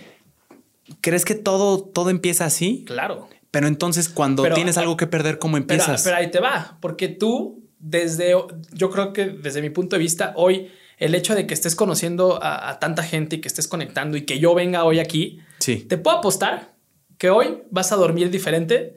Dices, de lo que dijo que sí es cierto. ¿Qué más voy a hacer? No, hoy tienes 19 años, mi JP. Sí. ¿Sí me entiendes? Pero el tiempo se va así. Sí. No, mañana ya es fin de año. Y ni sabía. no, el tiempo se va así. Y cuando menos te lo esperas, ya pasaron dos, tres años, ya te enamoraste, ya embarazaste a alguien. ¿Sí, me, entiendes? Sí. Pero al final, esa es, esa es, mi recomendación que yo, que yo hoy doy, ¿no? Si quieres y, y estás hoy generando a lo mejor contenido, que también te vayas un poquito más allá y que lo visualices. ¿Qué voy a hacer en dos años? ¿Qué voy a hacer en seis meses? Sí. ¿No? ¿Por qué? Porque sí creo que debe de existir siempre un objetivo que qué va a ser monetizar. ¿Cómo lo voy a monetizar? Puede ser porque tus videos se hagan virales, puede ser porque YouTube generes ingresos, pero al final creo que también algo bien importante sí es eso, ¿no? ¿De qué voy a comer? Sí. ¿No? Estoy muy de acuerdo. Entonces, esa parte yo sí es algo que, que les digo, o sea, piensen bien qué es lo que van a hacer, cómo lo van a comunicar y cómo lo van a lograr llegar o exponenciar a que el día de mañana sea algo que además de que te hace feliz, ¿no? Hoy me dices, puta, soy feliz. Sí, no inventes. Imagínate el día de mañana que puedas tener esto mismo que te hace feliz, pero llevado a otro nivel, donde te dé de comer a ti, a tu familia, donde te dé para dar viajes, que es lo que hoy me pasa a mí. ¿Sí me entiendes? Sí. O sea, creo que hoy el tema de mi marca personal, el tema de generar contenidos, de ir a recorridos de mis casas millonarias, de este, de platicarles mi día a día, de mis listings, de esto, el otro, lo platico y creo que al final les dejo un granito de arena tanto a mis partners, colegas, como a mis inversionistas, pero al final todo y mi objetivo que yo hago y que yo creo que estoy haciendo es para conectar con más gente y que esa gente, el día de mañana que quiera invertir, hoy te voy a decir, el día de mañana que tú digas, puta, ya tengo dos millones de pesos y quiero invertir en bienes raíces, ¿a quién vas a buscar, JP? Al gurú inmobiliario. Ahí está, ese es el objetivo. Sí. ¿No? Y por eso decíamos hace ratito, hay que ser omnipresentes. Hay sí, estar en todos, lugares. Pero ¿crees que todo empezó con un juego, mi Kike? O sea, todo empezó con un hobby, porque por ejemplo, tú en tu situación de que ya tienes una familia y así, si no tuvieras toda esta marca personal y apenas quieres empezar, veo muy difícil que puedas, o sea, que puedas tomar el riesgo así de sí, lo voy a empezar, voy a estar macheteándole, pero a la vez estás perdiendo tiempo que podrías estar usando para irte por la, por la vía segura de que me paguen cada quincena, o sea, tenerlo seguro, que a mi familia no le falte nada y no irte por el riesgo. Pues mira, al final también creo que hoy podría haber hecho mi empresa sin haber tenido mi, Instagram, sin mm. haber tenido mi marca personal. ¿Qué pasa? Hubiera sido más del montón. Hubiera sido uno más, ¿no? Una agencia más, una inmobiliaria más, hubiera sido un asesor más. Que no creo que esté mal, ¿eh? No. O sea, porque hay formas de destacar también dentro de ellas. Totalmente. Seguramente. Totalmente, ¿no? Pero hoy la competencia está muy perra, mi Sí. O sea, hoy aquí en Querétaro somos más de 6 mil asesores inmobiliarios. ¿Sí me entiendes? Sí. Entonces, imagínate si yo entro ya a un mercado donde ya hay mucha competencia y quiero hacer lo mismo, pues no vas a destacar. Sí, no hay manera. ¿Sí me entiendes? Sí. Entonces, justamente es, es, ser el elefante rosa, ¿no? Ser el elefante morado, el elefante plateado, el que, el que se diferencia de todos los destaca. demás. Exacto. ¿Cómo crees que destaques tú de entre los 6 mil asesores inmobiliarios que hay en Querétaro? O sea, porque también si nos vamos por la vía digital, así de que estos videos, o sea, estilo la referencia exacto, coreano, inmuebles, que están increíbles, se van por el morbo, a la gente le interesa, a la gente le entretiene. O sea, sí, pero también hay personas que ya lo están haciendo con una menor producción, pero lo están haciendo.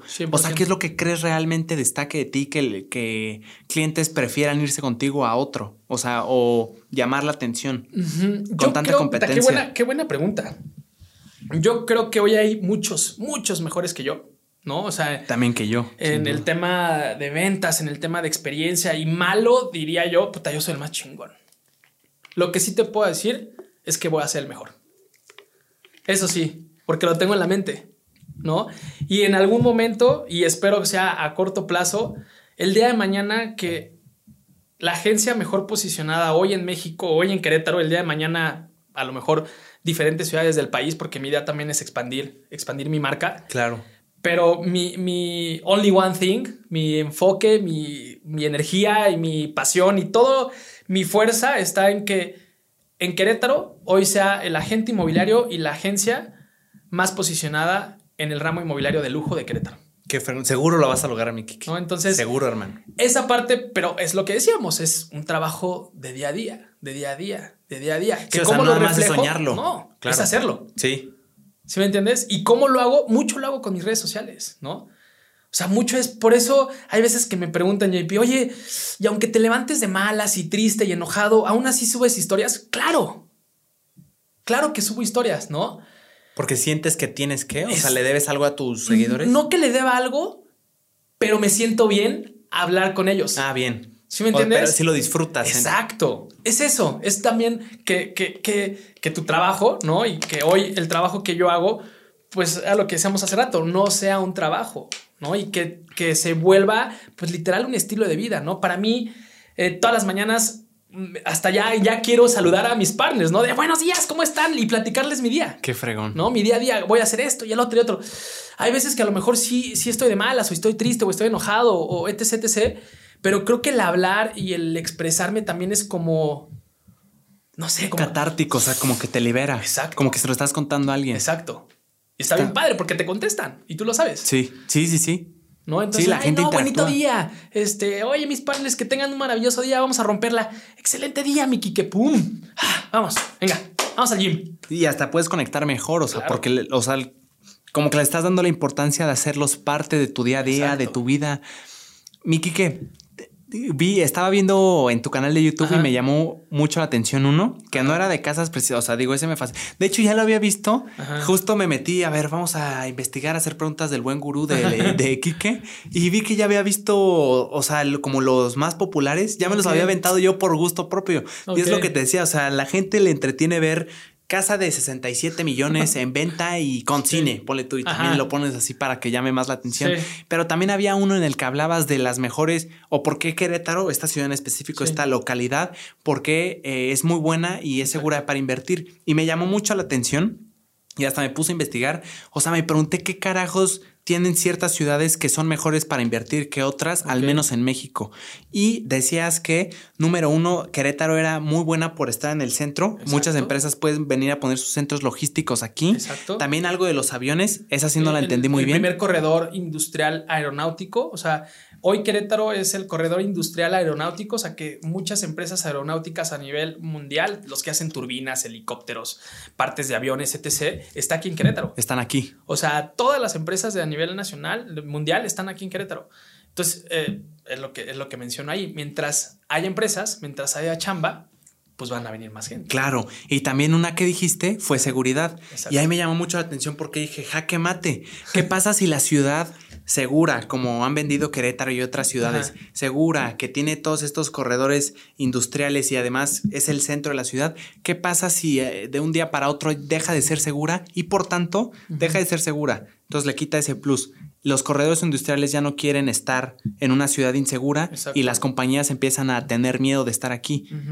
¿Tú crees que una ciudad pueda de pasar a ser una ciudad muy buena, muy atractiva para invertir, a caerse y decir ya no es segura, por tanto esto, por tanto esto, bye? Pues le pasó a nuestro estado hermano, Guanajuato. ¿no? Y puedes ver Celaya. Celaya era una ciudad con muchísima riqueza, a pesar de ser una ciudad chiquita. Ah, sí. Pero pues todo el tema de, del narcotráfico y todo esto, pues lo, lo, lo, votó. Lo trajo para abajo. Lo trajo, pero a la, a, la, a la, quiebra, yo te diría, a la calle, ¿no? O sea, muchas familias y muchas empresas es, o sea, yo no quiero vivir ahí, ¿no? Entonces, creo que son, son tres puntos importantes, ¿no? Que mencionas, trabajo, seguridad y ubicación. Ajá. ¿No? O sea, esos tres puntos es lo que hace una ciudad, desde mi punto de vista, estratégica para invertir. Ajá. ¿No? Entonces, ese video justamente bien interesante porque hablábamos de las casas millonarias, pero ese video eh, de valor, ¿no? Si lo ves, si lo vemos en esa parte, los otros a lo mejor son virales. Sí, este es más informativo. Y es el que más views tiene. Si te fijas. ¿Ah, sí? Sí. Es el que más views tiene. Es el ah, que fíjate, más, eso no me di cuenta. Y es el que más engagement tengo, es el donde más me preguntan, oye, Kike, eh, tengo pensado invertir, tata, y les, a todos les contesto, ¿no? Está bien padre, ¿no? Y justamente en, en el próximo año que te platicaba, bueno, en el próximo año ya pasado mañana, qué locura, cabrón. Justo fue ese video lo que me motivó a hacer mi podcast, mucho más informativo. Claro. ¿Sabes? Eh, eso y poder generar también contenido en mi canal de YouTube de las diferentes zonas de Querétaro. No nada más, porque ahí hablo mucho en general. Sí. Pero tú sabes, hoy Querétaro está creciendo abismalmente y ya está Juriquilla, está Cibatá, está Centro Sur. entonces traigo mucho la idea de generar contenido de zonas, ¿no? ¿Por qué vivir en Juriquilla? Ah, ¿en formato podcast? En formato, no, ahí a formato como video podcast. Ah, ok. O sea, como video, video recorrido, pero pon tu Juriquilla. ¿Qué puedes hacer en Juriquilla? Entonces vamos a ah, visitar los cinco mejores restaurantes, bla, bla, bla. ¿Sí me entiendes? Sí, o sea, los supermercados extranjeros, todo Exacto. ¿Qué escuelas hay? ¿Cuáles son las cinco escuelas? ¿Cuánto budget necesitas para vivir en Juriquilla? Está buenísimo, ¿eh? a mí me fascina ver esos. O sea, por el puro morbo de, a ver, ¿me alcanza? O sea, yo lo pienso así como de me alcanzará y hasta me siento fregón, sí, sí. Y si no digo, nada, es que está, muy de lujo. Entonces, y siempre cerrar con un click to bait, ¿no? Que al final, y aquí tengo cinco departamentos, los cinco mejores departamentos de Juriquilla, las cinco mejores casas. ¿Quieres vivir en Juriquilla? Contáctame. Sí, ahí está el meollo de, ah, se hizo el video para esto. Está el gancho, papá. Claro. una disculpa, una interrupción técnica, pero estamos de vuelta. Miki, que también, otra pregunta. Eh, ¿Tú, por ejemplo, sabías por qué se hicieron los fraccionamientos, o sea, estas colonias cerradas? Pues al final, justamente para dar más seguridad. Sí, pero fíjate que me puse a investigar y hasta encontré un ensayo. O sea, digo, no, no quería eso, pero me voló la cabeza esta historia, hermano. Fíjate que se da en los años, o sea, 1980, o sea, finales de los 80, sobre todo en las ciudades que pegaban con frontera, las que estaban cerquita de las fronteras, donde los terrenos porque estaban muy, muy desnivelados o estaban muy lejos del centro, eran muy baratos. Y estaban cerca a colonias muy pobres, o sea, la gente segregada, la gente muy pobre. Entonces empiezan a comprar estos terrenos, o sea, gigantes a muy bajo precio, la cierran y da esta sensación de exclusividad, de que, o sea, pero es una gran ironía porque tan cerca de la gente más pobre, pero aún así como, o sea, sí segregado, o sea, una diferencia. Entonces o sea, me llamó mucho la atención que justo, o sea, si vemos las zonas más exclusivas, más, más caras. Sí, exacto, y al menos de la localidad, o sea, aquí de Querétaro, la ciudad, y también otras ciudades lo tendrán. Por ejemplo, aquí una, el campanario. el campanario está en un monte y, o sea, sí te preguntarías por qué carajos alguien quisiera tomarse la molestia de, en vez de estar muy cerca de la avenida principal, por qué subir todo eso y, estar como hasta en las alturas. Se me hace una locura que, o sea, que, realmente sí son terrenos que hace mucho costaban nada. 10 pesos o menos. Exactamente. Y hoy cuesta 10 mil pesos el metro cuadrado. Sí, es, una, locura. Yo creo que mucho es eso parte también de, de, pues al final esos desarrolladores, esos inversionistas, justamente ahí se arriesgaron, ¿no? O sea, arriesgaron el decir, te voy a comprar esa montaña como hoy Cibatá, ¿no? Perfectamente. Por ejemplo, hoy vendo yo mucho Cibatá. Cibatá es una comunidad planeada. Está lejísimos, pero donde si decides vivir ahí, tienes que decidir que ahí vas a hacer tu vida. Sí, es que es otra ciudad, ahí tienen todo, es una Literal, O sea, ahí va, a haber un HIV, hay plazas comerciales, hay escuelas, está un restaurantes. Eh, restaurantes, etc, etc, ¿no? Pero creo que esa parte y, y, esos desarrollos hoy se llaman comunidades planeadas, ¿no? Donde literal los desarrolladores, los que construyen estos grandes, grandes, grandes fraccionamientos, pues tienen todo muy bien hecho, muy bien pensado, ¿no? Donde justo eso, buscan una comunidad donde tú, habitante, no, no tengas que salir a la ciudad, al menos que pues, tengas familiares o quieras ir al centro. Sí, por gusto propio. ¿no? Pero donde si no tienes que salir, puedes hacer absolutamente todo ahí. Claro. ¿no? Y tienes parques, gimnasios, campo de golf, etc, etc, etc. O sea, pero esto es en una necesidad de que ya no hay más terrenos en el centro. Exacto. En... ¿Y crees que en algún punto ya las ciudades van a llegar, o sea, ya se sobresaturan y ya no hay manera? Arriba. Exacto, es justo lo que te iba a decir. Se van para arriba. O sea, el momento en el que vemos que otras ciudades están construyendo mucho y muchos edificios. Es porque ya no hay tierra. Justo. Como en la Ciudad de México. Es lo que pensé. No, o sea, ¿por qué crees que en la Ciudad de México todo está súper densificado? Y ya, por ejemplo, Santa Fe, pues es edificio, edificio, edificio, edificio, ¿no? Se va para arriba. Por eso, porque al final, pues los terrenos se encarecen muchísimo, ¿no? Donde, pues hacer un fraccionamiento de casas Imagínate, vamos a suponer, ¿no? haces en una hectárea son 10 mil metros, hoy lo haces y, puedes hacer 20 casas. Sí. ¿no? Que esas 20 eh, casas las vas a vender en un millón de pesos, por decirte un ejemplo. Y este, ¿por qué? Porque pues nada más te caben 20 casas en ese terrenito, ¿estás de acuerdo? Sí. Y te ganaste 20 millones de pesos como desarrollador. Ahora imagínate ese mismo terreno, esos mismos 10 mil metros, pero en vez de hacer 20 casitas, haces 200 departamentos. Y los vendes igual a un millón. ¿Y cuánto ganaste? No, 200, hombre. 200 millones. Una locura. Ahí fíjate que tengo un tema, Miki, que, por ejemplo, y es que estoy muy de acuerdo con mi mamá porque ella siempre me lo dice. Ella dice, no quiero comprar departamentos nunca porque estoy comprando aire. O sea, ¿cuál es el contraargumento? Porque yo no he encontrado alguno razonable. O sea, creo que si compras el departamento que está en el piso uno, ok, sí, sí tienes un terreno, pero los que están para arriba, o sea, o sea, no. Esa parte me da risa porque me la dicen muchas veces. Es que es aire. O sea, tú, tú qué le respondes, tú qué me respondes. Es aire. O sea, sí es una realidad. ¿No? O sea, yo eh, creo que es, son gustos, ¿no? Y diferentes modelos de, inversión, ¿no? O sea, no es, no es, no es, sí los puedes comparar porque al final cuando traes 3 millones de pesos o te compras un depa o te compras una casa, ¿no? Pero, por ejemplo, vámonos al caso de la Ciudad de México. Sí. Hoy comprar una casa en Polanco, ¿no? Te voy me voy al lugar más caro, ¿no? Porque al final me especializo en la alta. ¿Es el lugar más caro de la Ciudad de México? Sí, Mazarik y Polanco y toda esta zona. Ok. Hoy una casa ahí, pues a lo mejor la casa más barata, mi JP, te cuesta 40 millones de pesos. ¿Sí me entiendes? Pero si hay departamentos, sí de 60 metros cuadrados, unos huevitos, que a lo mejor te cuestan 4 millones. Pero ¿quieres vivir en Polanco? Puedes vivir en Polanco desde 4 millones de pesos, pero es un departamento. Entonces ahí lo que tiene valor es la zona. Exacto. O sea, que tiene cerca. Exactamente. Ahí le diste el clavo. Eso es lo que tiene el valor de comprar hoy un departamento, la zona que por lo general estás en la zona céntrica o estás en la zona más codiciada. Sí, donde se mueve todo. Más, exacto. Los restaurantes, las tiendas caras. Hoy en Querétaro y probablemente tu mamá lo piense así porque hoy Querétaro sigue muy, muy, muy esparcido. Sí, ¿no? exacto. Pero espérate 15 años. ¿Crees? Es que va para arriba, ¿verdad? 130, 130 familias diarias, JP, llegan a Querétaro. ¿130 familias diarias? Llegan a Querétaro. 130 familias diarias.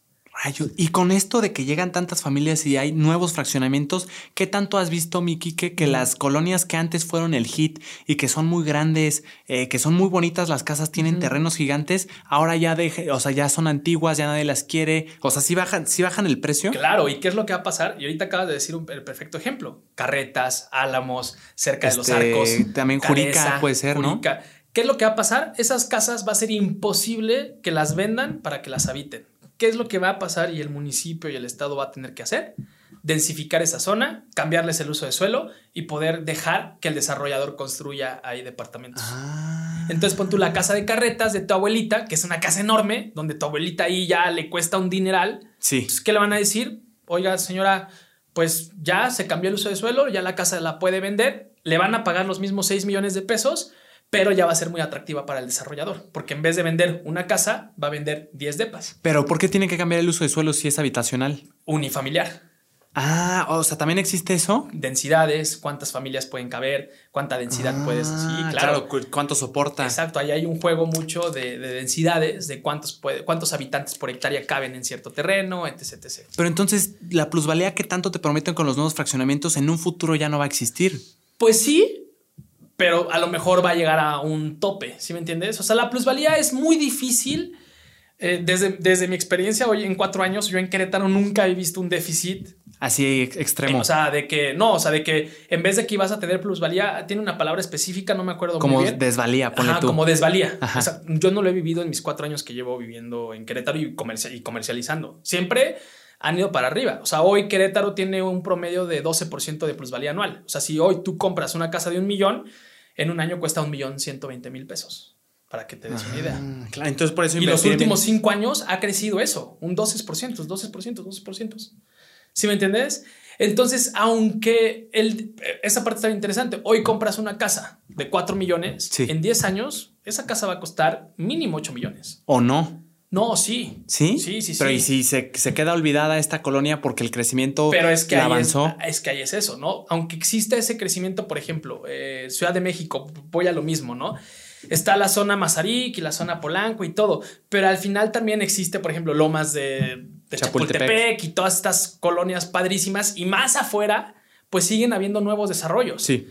No, porque al final a lo mejor la gente dice, puta, yo quiero seguir viviendo en casa, aunque haga una hora mi trabajo, pero quiero una casa porque a lo mejor también me sale más barata. O sea, siempre existe como ese, como ese equilibrio, ¿no? O sea, y ahí es donde entra mucho también el municipio y el Estado, ¿no? Hacia dónde quiero llevar el crecimiento de la ciudad. ¿no? Con vialidades, con transporte. Que le, que le regresen o le den más valor a, esas zonas, claro. ¿No? Entonces, por ejemplo, yo, yo desde mi punto de vista, la zona de los arcos, en algún momento, de mí aquí se va a quedar grabado, en algún momento esa zona va a ser caminable. O sea, va a ser como callecitas tipo La Condesa, ¿no? Donde en carretas tenga restaurantes. Negocio, ándale, negocios, nocturnos. claro. ¿Por qué? Porque hace falta eso en Querétaro, si te fijas.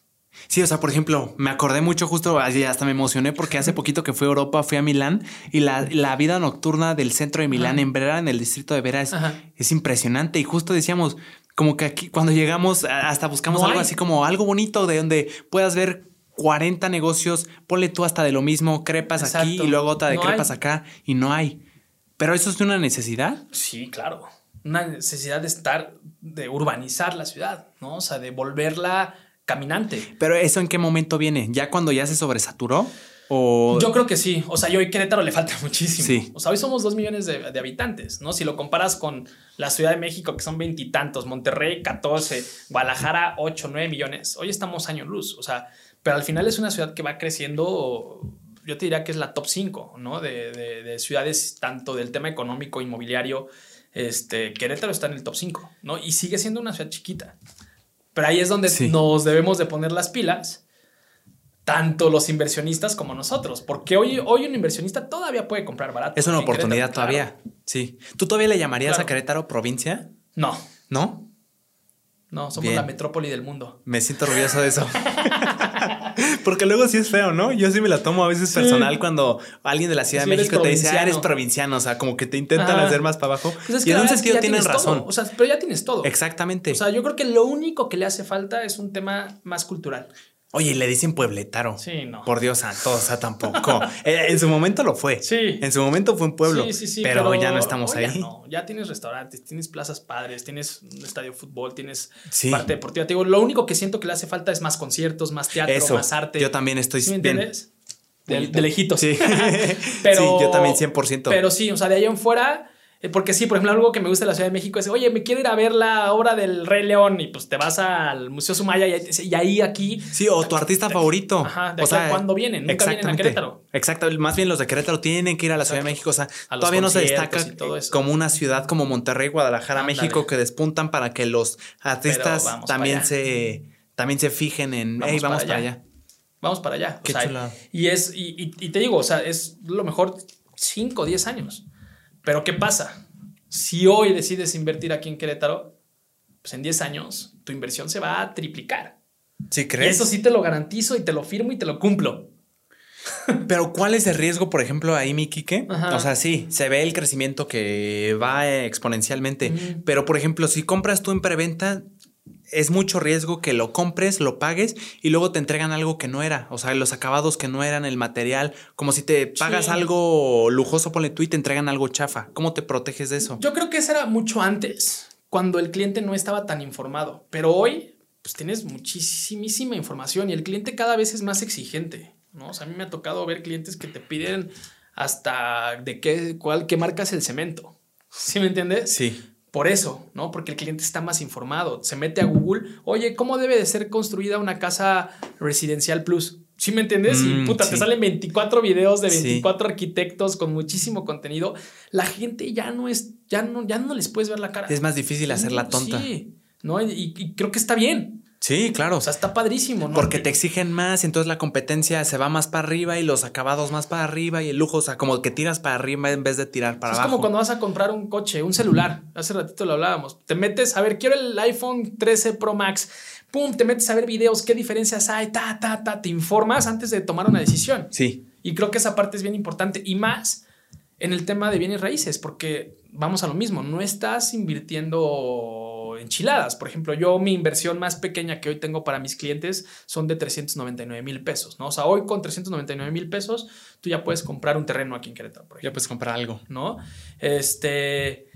hay muchos modelos hoy en día que, desde mil pesos ya puedes invertir en bienes raíces, mi JP. Hay diferentes plataformas inmobiliarias, brick.com, este, 100 ladrillos, donde con mil pesos, dos mil pesos. Pero ¿cómo? O sea, no tienes nada. Es crowdfunding.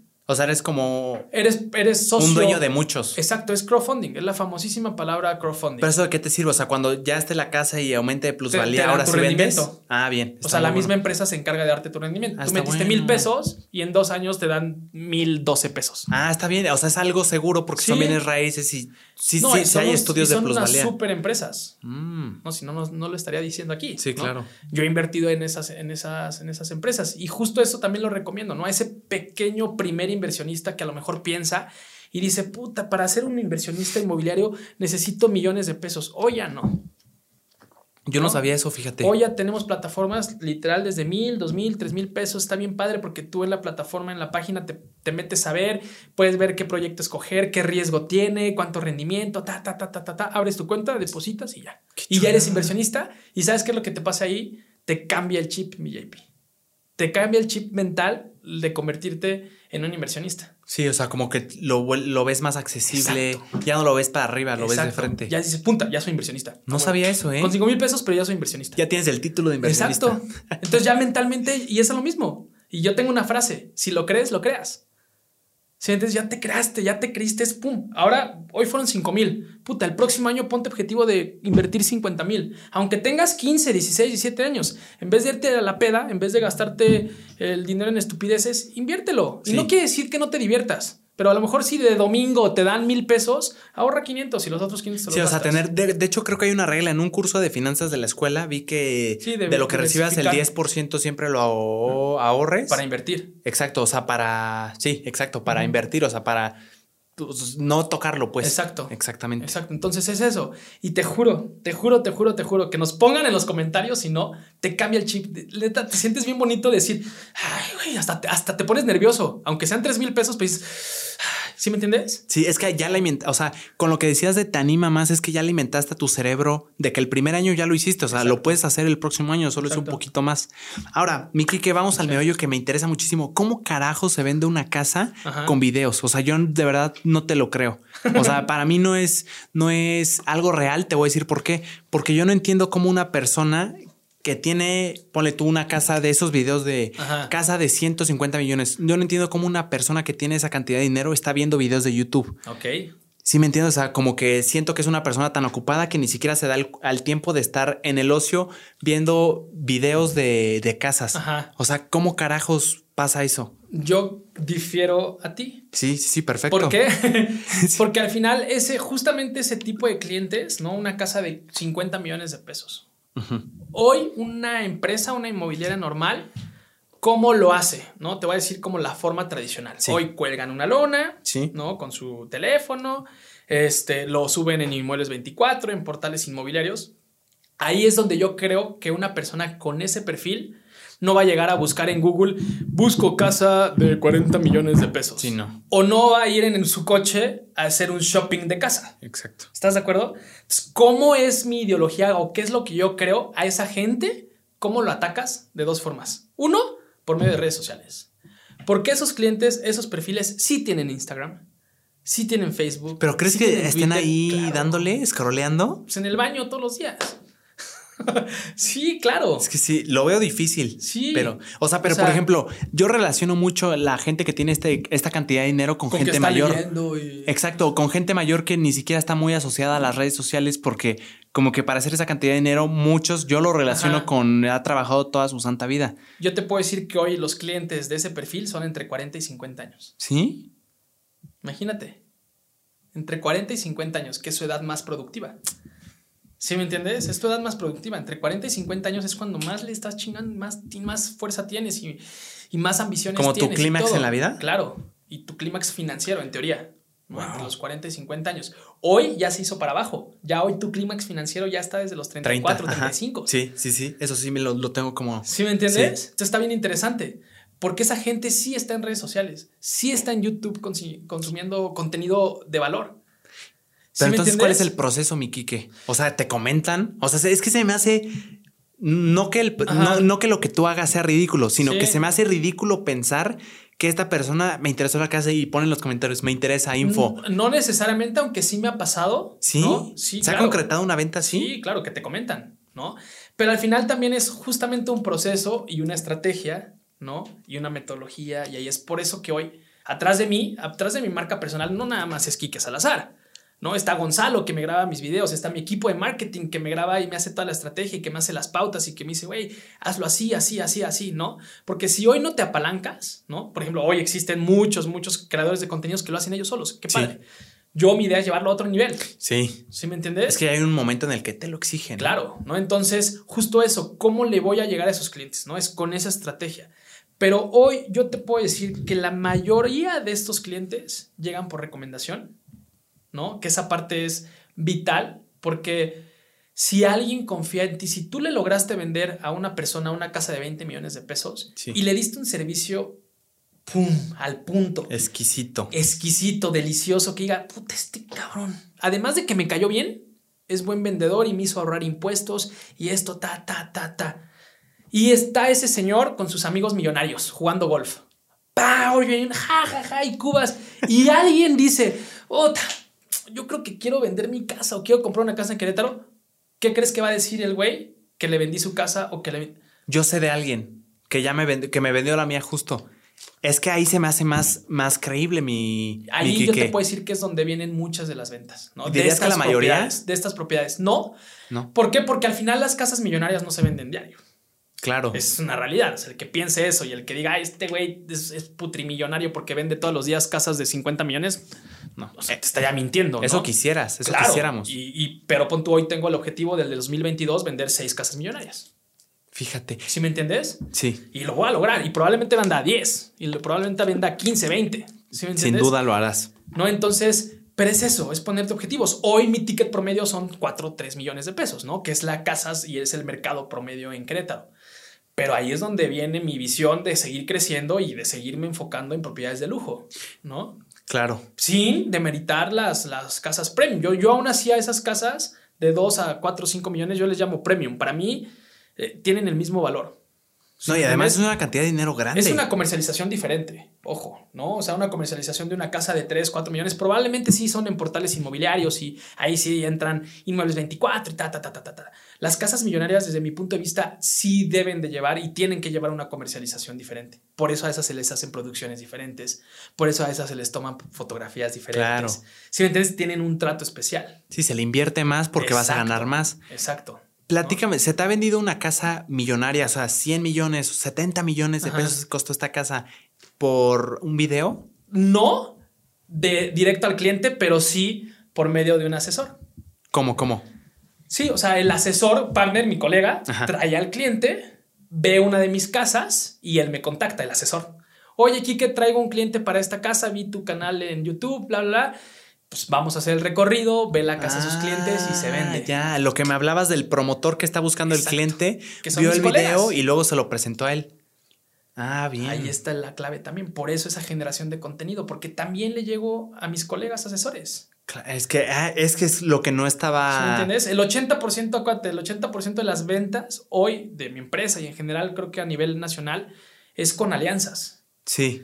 Y, el, y, mis aliados, mis partners, como yo les digo, mis colegas, al final, pues ellos sí están consumiendo todo el día en YouTube, y en Facebook, y en Instagram. Ahí te lo creo 100%. lo que no te, lo que no estaba considerando era eso. Porque yo la verdad no creía que el, el, millonario, el cliente final, estuviera viendo videos de casas de 70 millones. No porque no le guste, sino porque. Pero sí lo ven. O sea, mucho menos. Claro. lo ven. Y, porque lo ven mucho menos, hay muy menos pocas probabilidades. menos probabilidades de que se venda directamente con él.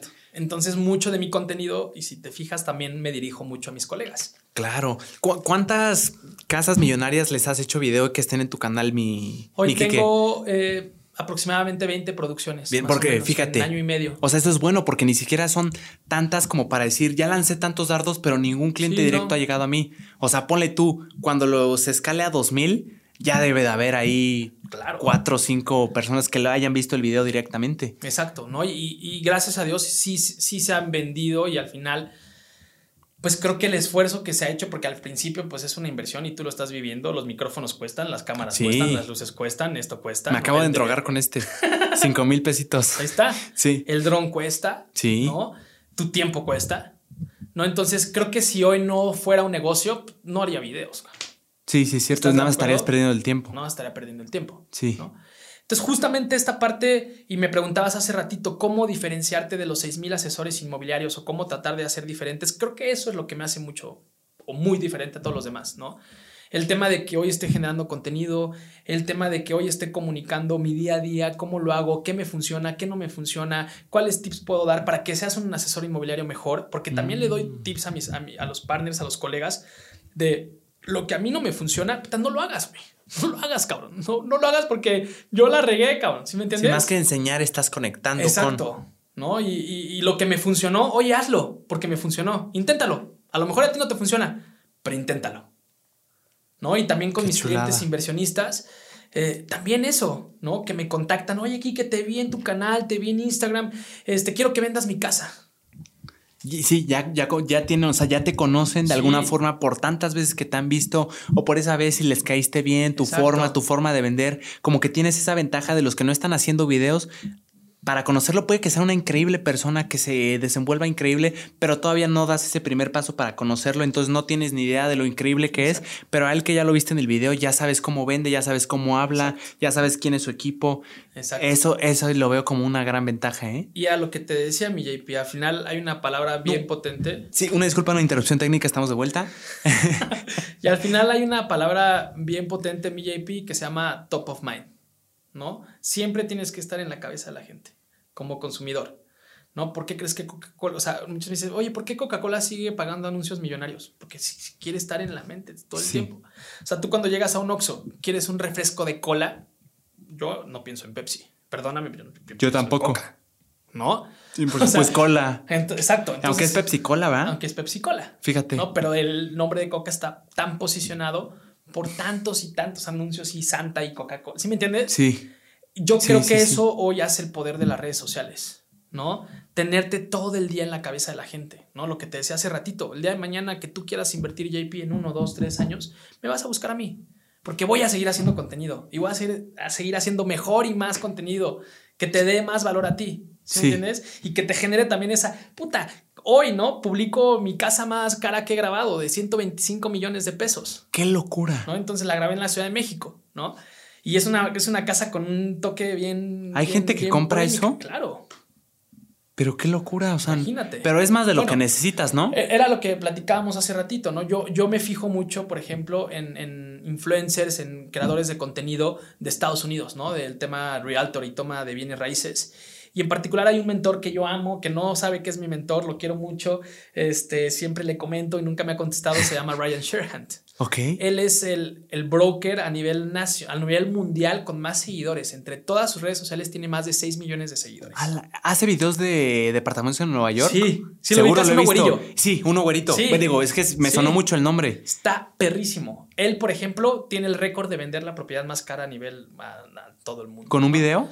No sé si con un ah, video, seguramente sí, ¿no? De 150 millones de dólares vendió un penthouse en, en, Nueva York, en Manhattan. ¿Eso qué es en pesos? 140 son como 1.300 millones de pesos. No, ya es algo. No, son 2 mil millones de pesos. No, son 3 mil millones de pesos porque es por 20. Sí, imagínate. ¡Qué locura! Es un dineral, ¿no? Entonces, y él menciona en su curso de marca personal justamente eso, ¿no? Que hoy ya tiene tanta credibilidad ¿no? De que ya ni siquiera él tiene competencia. Dice, yo ya no tengo competencia. ¿Sí me entiendes? Está bien padre. O sea, lo que él dice, yo ya no tengo competencia.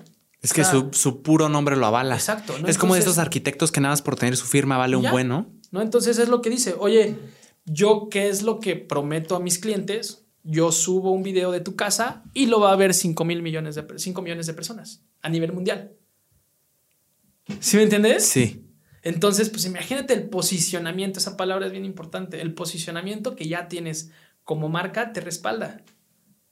Entonces, a mí, eso es para mí lo que a mí me encantaría llegar a hacer, ¿no? Te digo, hoy pensando en un, en, a un nivel chiquito, ¿no? Que es Querétaro, que bueno, yo sigo diciendo que estamos bendecidos por la ubicación donde estamos y a mí Querétaro siempre se me ha hecho fascinante, pero el día de mañana también buscar la expansión, ¿no? O sea, ¿por qué no poner el nombre de mi agencia Fifth en Mérida, en México, en Cabos, en Monterrey, en Guadalajara? Claro. Hoy me tengo que enfocar aquí y me tengo que posicionar para el día de mañana dar un brinco. Claro.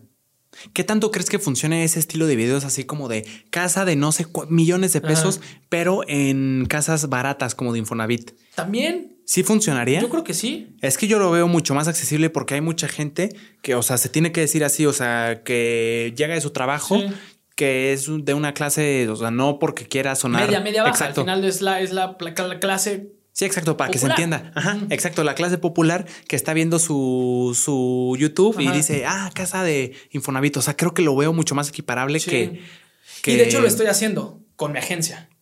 Si me entiendes, en la parte de Fifth, en la parte de la empresa, ya tenemos también nuestro, que, que es el que acabo de emprender hace tres meses, ¿no? Estamos generando también contenido mucho más eh, anichado, donde también subimos casas millonarias y todo, pero por ejemplo el otro día subimos una nueva dinámica que se llama Conoce este departamento de 4 millones de pesos en 30 segundos. Ah, eh, sí lo vi, me fascinó. Entonces está padre. Es que, eh, y aparte es muy entretenido. Sí, entonces está Marianita contando ta, ta, ta, ta, ta, ta, las partes, y en 30 segundos ya te aventaste un depa. Sí. Y es 4 millones. Ahí, obviamente, tu mercado se, se, se, apertura mucho. Yo ni siquiera estoy interesado cuando lo vi, justo lo vi y no estoy interesado en comprar, pero me lo eché todo. Ajá, está padre. a mí me gustó mucho esa idea de hacerlo rapidito. generar eso. Aunque sí mi idea es anicharme. O sea, anicharme me refiero es sí especializarme en el mercado de lujo. O sea, porque vamos a lo mismo, el que mucho abarca, poco aprieta. Sí. ¿No? Entonces, eh, no, te digo, no quiero descuidar la parte, como le llamo yo, el bolillito, o sea, el ingreso diario, ¿no? Casitas eh, un poquito más chicas, pero al final yo quiero posicionarme en el mercado de lujo. ¿Por qué? ¿Porque te gusta más o porque crees que es más rentable? No, no necesariamente porque a lo mejor tu ciclo de venta es mucho más largo. Exactamente. No, pero imagínate, o sea, el día de mañana, que a lo mejor eh, mis seis casas que tengo de objetivo vender el próximo año las convierta en una al mes, ¿no? Por todo lo que estamos generando, por el posicionamiento que tengo. Y el próximo año voy por 24 y el próximo año voy por 36, ¿sí me entiendes? Entonces, también esa parte Creo que es un mercado un poquito más anichado, o sea, mucho más chiquito. No hay, no todos te pueden comprar una casa de 20 millones de pesos. Menos, menos cantidad de dardos que puedes lanzar y que van a funcionar. Entonces ahí es cuando hay que ser más preciso. ¿No? Donde tu estrategia digital, donde tu estrategia de video, donde tu estrategia de marketing tiene que ser mucho más precisa. Fíjate, sí. ¿No? Pero ¿dónde viene mucho eso? En el posicionamiento, en la recomendación, en, es más, hasta en dónde me muevo yo como director. ¿no? El otro día me, me preguntaba un, un, alguien en mi Instagram. Oye, Kike, ¿cómo le haces para vender también casas millonarias? ¿no? Y voy empezando en bienes raíces. Lo primero que le dije es, no vendas bienes raíces si vas a empezar. No vendas casas millonarias si vas empezando en bienes raíces. O sea, si la vas a cagar, cágala primero con... Con algo chico. Con algo chiquito, ¿sí me entiendes? Aprende. O sea, primero no, no, no te quieras, porque ese es, el, ese es el error principal. Ven 20 millones y ven una comisión de un millón de pesos, ¿sí me entiendes? Y luego muchas veces los números te sorprenden. Y sí ¿no? Y chingón vender una casa de 125 millones, pues te metes 12.5 7 millones de pesos de comisión. A la madre. ¿Sí me entiendes? es una locura, es muchísimo dinero. Mucha lana. Pero justamente esa parte, pues para que vendas esa casa, pues tienes que tener ya un respaldo, un posicionamiento. No cualquiera te va a comprar una Mucha experiencia. Claro. Sí, porque lógicamente a mí sí me suena mucho más lógico que puedas vender 100 casas al año de un millón de pesos, o sea, de estas de Infonavit, a que tal vez vendiste dos de 5 millones premium o demás. O sea, como que siento que hasta puede que la oportunidad más grande esté en que le tires a la mayoría de personas que compran, a la mayor cantidad de gente que está comprando una casa que no tiene tanto dinero, pero que sí está dispuesta a gastar uno o dos millones de pesos, a llegarle a las 30 personas que hay en la ciudad que pueden pagar casas tan caras. Que es ahí donde yo creo que Querétaro tiene una gran oportunidad. ¿Dónde está mi mercado? ¿No? Y ahí te lo voy a, te lo voy a explicar. Muchos de nuestros clientes son de la Ciudad de México, ¿no? Muchos, muchos, muchos. Entonces, ¿qué pasa? Tenemos un cliente que vende su casa de Polanco a un desarrollador y la vende en 60 millones de pesos. ¿Sí me entiendes?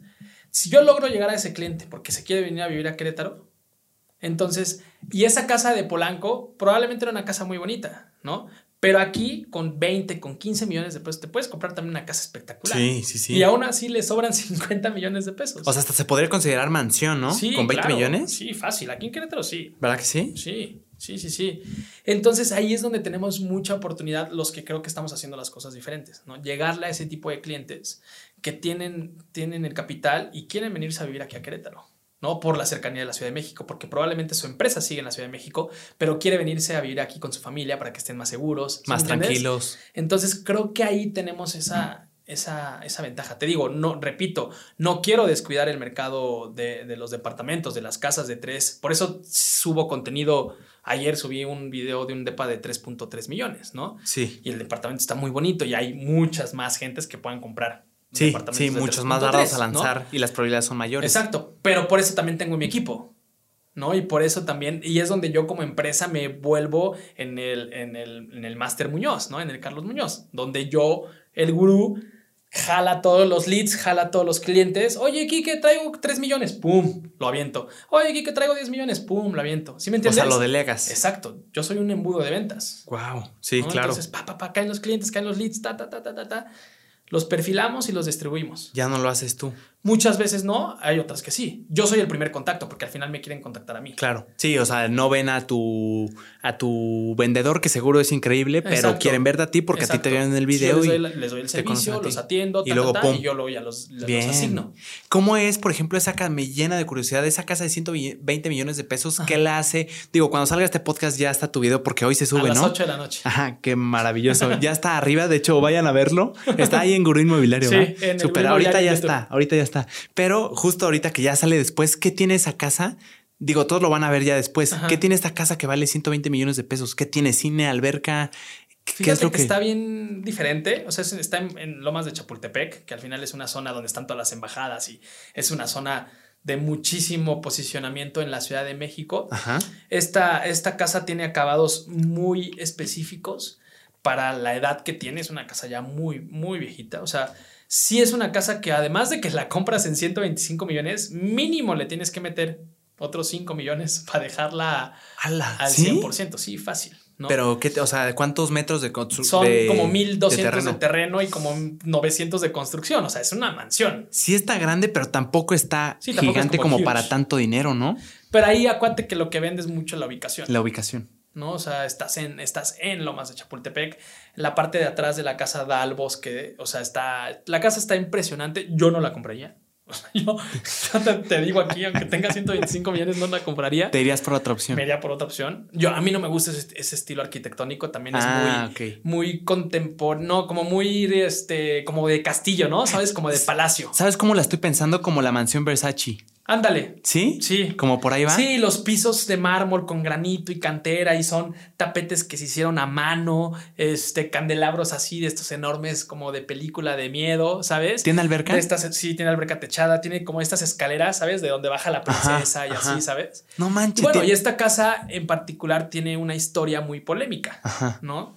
Esta casa fue decomisada hace seis años a un chino eh, que le encontraron 200 millones de euros. Ah, sí, la que me decías. En su, en su habitación, o sea, literal en su habitación, en el video sale la bodega donde ahí los policías entraron porque este, pues este personaje, pues lavaba dinero y... Y lo almacenaba ahí. Y lo, almacenaba ahí. Entonces, justo en el video sale donde se guardaba el dinero. ¡A la madre! Está padre, está padre. El video está bien interesante. Además de que conoces la casa, pues conoces el lugar donde se guardaban esos 200 millones de dólares. ¿Crees que eso le da valor a la casa? Yo creo que sí. Yo creo que, le da esa, esa, esa es que, por ejemplo, la mansión Versace, o sea, no solo la mansión Versace, aquí lo mataron. En esta puerta que estás cruzando lo mataron. Exacto. Entonces yo creo que sí tiene esa esencia de, ay, voy a vivir en la casa del chino. ¿Sí me entiendes? Y la casa está bonita. Te digo, yo no, yo no viviría ahí, pero, pero tiene su, su esencia. Su encanto. Tiene terrazas, tiene bares, cuatro habitaciones. ¿Tiene alguna cancha? Este, no, pero te digo, sí tiene una alberca bastante choncha, jardincito, o sea, estacionamiento techado, elevador. O sea, en ese entonces ya tenía elevador, tenía la, la, casa ya era domoticada. O sea, tiene domótica de hace 10 años. ¿Qué es domótica? Que la casa es inteligente. O sea, donde tú le picas y prende las luces y le picaban ahí y prendía la luz del comedor y así, ¿sabes? Donde pues antes era switch, ¿sabes? Sí, sí, sí, sí. ir hasta allá. Ajá, exacto. Entonces ya todo lo controlabas desde un como ah. master eh, place, ¿no? Entonces, bien interesante la casa. Te digo, no todos, no todos van a querer. O sea, es como un mercado muy específico, pero tarde o temprano esa casa se va a vender. Por supuesto. Y ahorita la podrías ver, o sea, como dices tú que no te gusta, en su momento fue el hit, lujo extremo, y ahorita sigue siendo lujo extremo, pero hasta se puede, o sea, hay casas que hasta se vuelven anticuadas con tanto lujo, ¿no? o sea, es demasiado que te hasta, es como comer un chocolate sin, sin tomar agua o leche, o sea, como que te empalaga, ¿no? No, y además esta casa también es polémica porque el gobierno la subasta. Ah. Y la compra uno de los Shark Tanks, uno de los, de los Shark, el Carlos Bremen, no sé si lo conoces. Sí, claro, de Monterrey. Lo compra él. Él es el actual dueño de la casa. No inventes. Entonces imagínate la historia que tiene. Entonces, si compras esa casa, le vas a comprar a Carlos Bremen. Qué Le vas a dar la mano a Carlos Bremen. Oye, ¿esa es información pública? Sí. ¿No es peligroso para ellos? Pues no, imagínate. Ya todos saben que no, y aparte, pues, manejan empresas. Es súper figura pública. Sí, sí, es cierto. No, y es una maravilla. Espero nos escuche. Saludos. sí, es una, es fascinante. A mí me fascina. Es toda dar ese güey. La verdad, tengo que decir que de mis favoritos de Shark Tank. ¿eh? No, 100%. Tiene un carisma impresionante. Y aparte tiene una historia del por qué compró la casa. La, la compra porque él la quería eh, hacer como casa para, para lo de la Federación de Olímpica ¿no? Quería que ahí fueran las oficinas. Este, porque venían las Olimpiadas, un tema así bien interesante. Entonces él la compra. Entonces, cuando él quiere cambiar su uso de suelo, porque es habitacional, para poder hacer oficinas, pues tiene que ser uso de suelo comercial y de servicios. Ah. los mismos vecinos no le dejan. Entonces compró algo por un bien, o sea, para hacer un bien, ¿no? De, oye, yo la compro y se la voy a regalar a la federación. Pero no lo dejaron. Pero no lo dejaron los vecinos. Entonces, pues, por eso la está vendiendo. y seguramente es un negocio donde le va a perder lana pero bueno, pues así es esa, esa gente, ¿no? A veces ganas, a veces pierdes, pero está bien, bien curioso eso. Qué chula. Eh, una disculpa, una interrupción técnica. Hermano, eso que dijiste ahorita de la como que los vecinos no dejaron, o sea, ¿qué autoridad tienen los vecinos para dejar? Todos los colonos tienen muchísima fuerza. Pero no son el Estado. No, pero al final es, o, no, o sea, hacemos un, pero al final toma en cuenta que la zona es de gente de mucha lana. Ah, influyente. Exacto. Sí, claro, y el gobierno no se quiere, meter en esas broncas. Sí, claro. Porque, por ejemplo, también en Querétaro, aquí, eh, no me acuerdo en qué colonia, querían poner un Oxxo en una esquina. No que los dejaron. No los dejaron, pero es que a mí me, enojaba. No, o sea, yo ni siquiera vivía ahí, no era mi problema, pero decía, ¿cómo que los vecinos no lo dejaron? O sea, tú eres dueño del terreno y el gobierno tiene que ver ese asunto contigo. No, o sea, siento que no es asunto de los vecinos ver si te dejan o no. imagínate que sí, o sea, el poder de la gente al final. Sí, sí, pues, y aparte sí, como dices tú, o sea, el, municipio, aunque no sea gente muy influyente, no se quiere aventar un pleito con todo. No, pues por eso luego hacen bloqueos de carreteras y de calles para que no dejan que construyan edificios y. Sí. Está cañón. Sí, es cierto, no se queda en el diálogo. No, no, no. Qué chulada. qué locura. ¿Cómo es el... Está padre, está padre todo este medio inmobiliario. Es una locura. Hay mucha polémica también. No está, tan aburrido. No, está padre. O sea, es como una novela. O sea, se podría hacer una gran historia de eso. ¿Cuál es el proceso, Miquique, para grabar una casa? O sea, de casa de 100 millones de pesos. ¿Cuál es el proceso completo? Primero, desde me contactan, ¿no? Me contactan, este, yo decido qué casa sí, qué casa no grabar. Hay veces que pues, hay casas que no pues, están muy feas, ¿no? Entonces, pues ni siquiera le invertimos dinero, tiempo y esfuerzo en comercializarla, ¿no? O sea, las casas que yo decido comercializar es porque les veo potencial, porque si sé que les voy a meter dinero, pues voy a, voy a traer con ellas una venta, ¿no? O sea, entonces primero es como filtrarlas, ¿no? O sea, hoy esta casa sí la voy a grabar, la conozco, obviamente previamente conozco al propietario, conozco la casa, les platico cuánto cobro, este, me echo un recorrido, entonces como que empiezo a visualizar, le tomo fotos, ¿no? Entonces, si es un proceso, pues yo te diría como de un mes, ¿no? En lo que, entre que la conozco y la grabo y, la, y la publico. ¿No? Entonces, sí está bien interesante porque al final primero yo doy como el, check, ¿no? El banderazo así de, ok, sí la voy a grabar, sí me pagan lo que, lo que pido. Este... O sea, a ti te pagan por hacer el video. No, no, no, no, yo voy por la comisión. Ah. Pero al final. Ah, o llegar a un acuerdo de la comisión en dado caso que se vendiera. Sí, porque por ah, ejemplo, hoy me dicen, oye, Kike, yo pago el 4%. Híjole, pues no, yo cobro el 5%. Claro. ¿Por qué el 5? Pues porque hago esto y le meto video, ta, ta, ta, ta, ta. Claro. O sea, hoy te puedo decir que yo soy de los más caros aquí en Querétaro. Yo he cobrado hasta el 7%. Ay, no manches, que cobras el 7, sí, pero vendo. Claro. ¿Sí me entiendes? Sí. Entonces ahí está la parte interesante donde juega y donde tienes que también hacerle entender al cliente propietario que hoy ya las casas no se venden con las lonas. Claro, que ya avanzamos y que eh, ya hay otros métodos. Exacto. Ok, das el check y luego pasó un mes ya. Ya, bueno, ya, ya, ya checo todo el tema de contratos, papeles, etc. Y ya programo la grabación con Gonzalo, que Gonzalo es mi mente maestra, es tu colega productor eh, audiovisual. Saludos al Gonzalo. su tipazo es un crack. Sin duda. Este, Y ya con él hago la, la, la, grabación, ¿no? Obviamente genero una escaleta de cómo, ta, ta, ta, cómo voy a hacer, qué voy a decir. O sea, lo planeo mucho en mi mente. Este. ¿Ya sabes lo que vas a decir? O sea, voy, sé lo que tengo que decir pero en el momento pues me fluye. Natural, o sea, no lo tienes guionado así como de bueno, está. No, no, manches, no imaginado, porque al final también te digo, esa, esa autenticidad se pierde. Claro. Pero sí tengo que saber pues cuántos metros cuadrados son, cuántas habitaciones, de qué son los acabados, si tiene mármol, si tiene granito, si tiene esto, si tiene el otro, ¿sí me entiendes? Claro. O sea, esos como datos sí los tengo que traer en la cabeza y hay veces que se me olvida y ahí es donde vienen los bloopers, ¿no? Ah, es una persona a la que te, o sea, tú y otra persona más, tu videógrafo. Exacto. Van ahí a la casa y graban ustedes dos solos. Exacto grabamos, este, ya termina la grabación, Gonzalo lo, la edita, se tardará a lo mejor, no sé, una semana en editarla y papas, ¿no? Ya la subimos. ¿Cuánto te tardas más o menos en grabar ahí dentro de la casa? Tres horas. Como tres horas. Sí, como tres, tres horas y media. Depende qué tan grande esté la casa, qué tanto haya que explicar. Pero sí, por lo general, entre que te preparas y esto y, y cha, cha, cha, cha, cha, cha, volamos el dron, me gusta ver las tomas, o sea, me gusta también involucrarme un poquito. Claro. Este, cómo quedé, cómo hablé, qué dije, la, la cagué, ¿sabes? Este, sí. Eh, entonces está padre, pero sí es un proceso de... Hoy, hoy, por ejemplo, íbamos a grabar dos casas, empezamos a las 10, ya eran las 12 y le dije a Gonzalo, no eran la una y cacho, y le dije, no, ya no vamos a grabar la otra, ya mejor la posponemos. Claro. Porque también es cansado, o sea, como pues tienes que expresarlo y tienes que dar esa energía, pues sí te cansas. Sí, y, tanto tiempo. Y también grabar que Gonzalo esté siguiéndome y esto y el otro y poniéndole play y repite esto, pues sí es, sí es cansado. Claro, buscan una hora específica por la luz del día. O sea, yo porque estoy muy metido en la producción audiovisual me aventé un curso y justo una sección entera de, era de bienes raíces y aquí decían que hasta algunos van dos veces en, o se quedan mucho más tiempo, ponle tú, si se van a tardar tres horas, exacto, eh, se quedan a cuando se pone el sol, cuando apenas se está poniendo que hay una luz como golden hour le llaman, y todavía después cuando apenas se va a esconder, que se ve como una luz, le dicen la hora mágica, me parece que se ve como moradito el cielo. Hay veces que sí lo hacemos, por ejemplo, mi casa más cara que hoy comercializo aquí en Querétaro cuesta 40 millones de pesos. Por ejemplo, a esa casa sí le hicimos doble producción. En el día, en la noche, tomas en dron de, con luces apagadas, luces prendidas, claro, pues impresiona mucho más, ¿no? Y se ve, una casa se ve diferente de día que de noche, ¿no? Entonces tiene diferentes esencias, ¿no? Por ejemplo, hay departamentos que tienen una vista espectacular, entonces casi siempre eh, procuro que las citas sean, por ejemplo, las seis, para que nos toque el atardecer.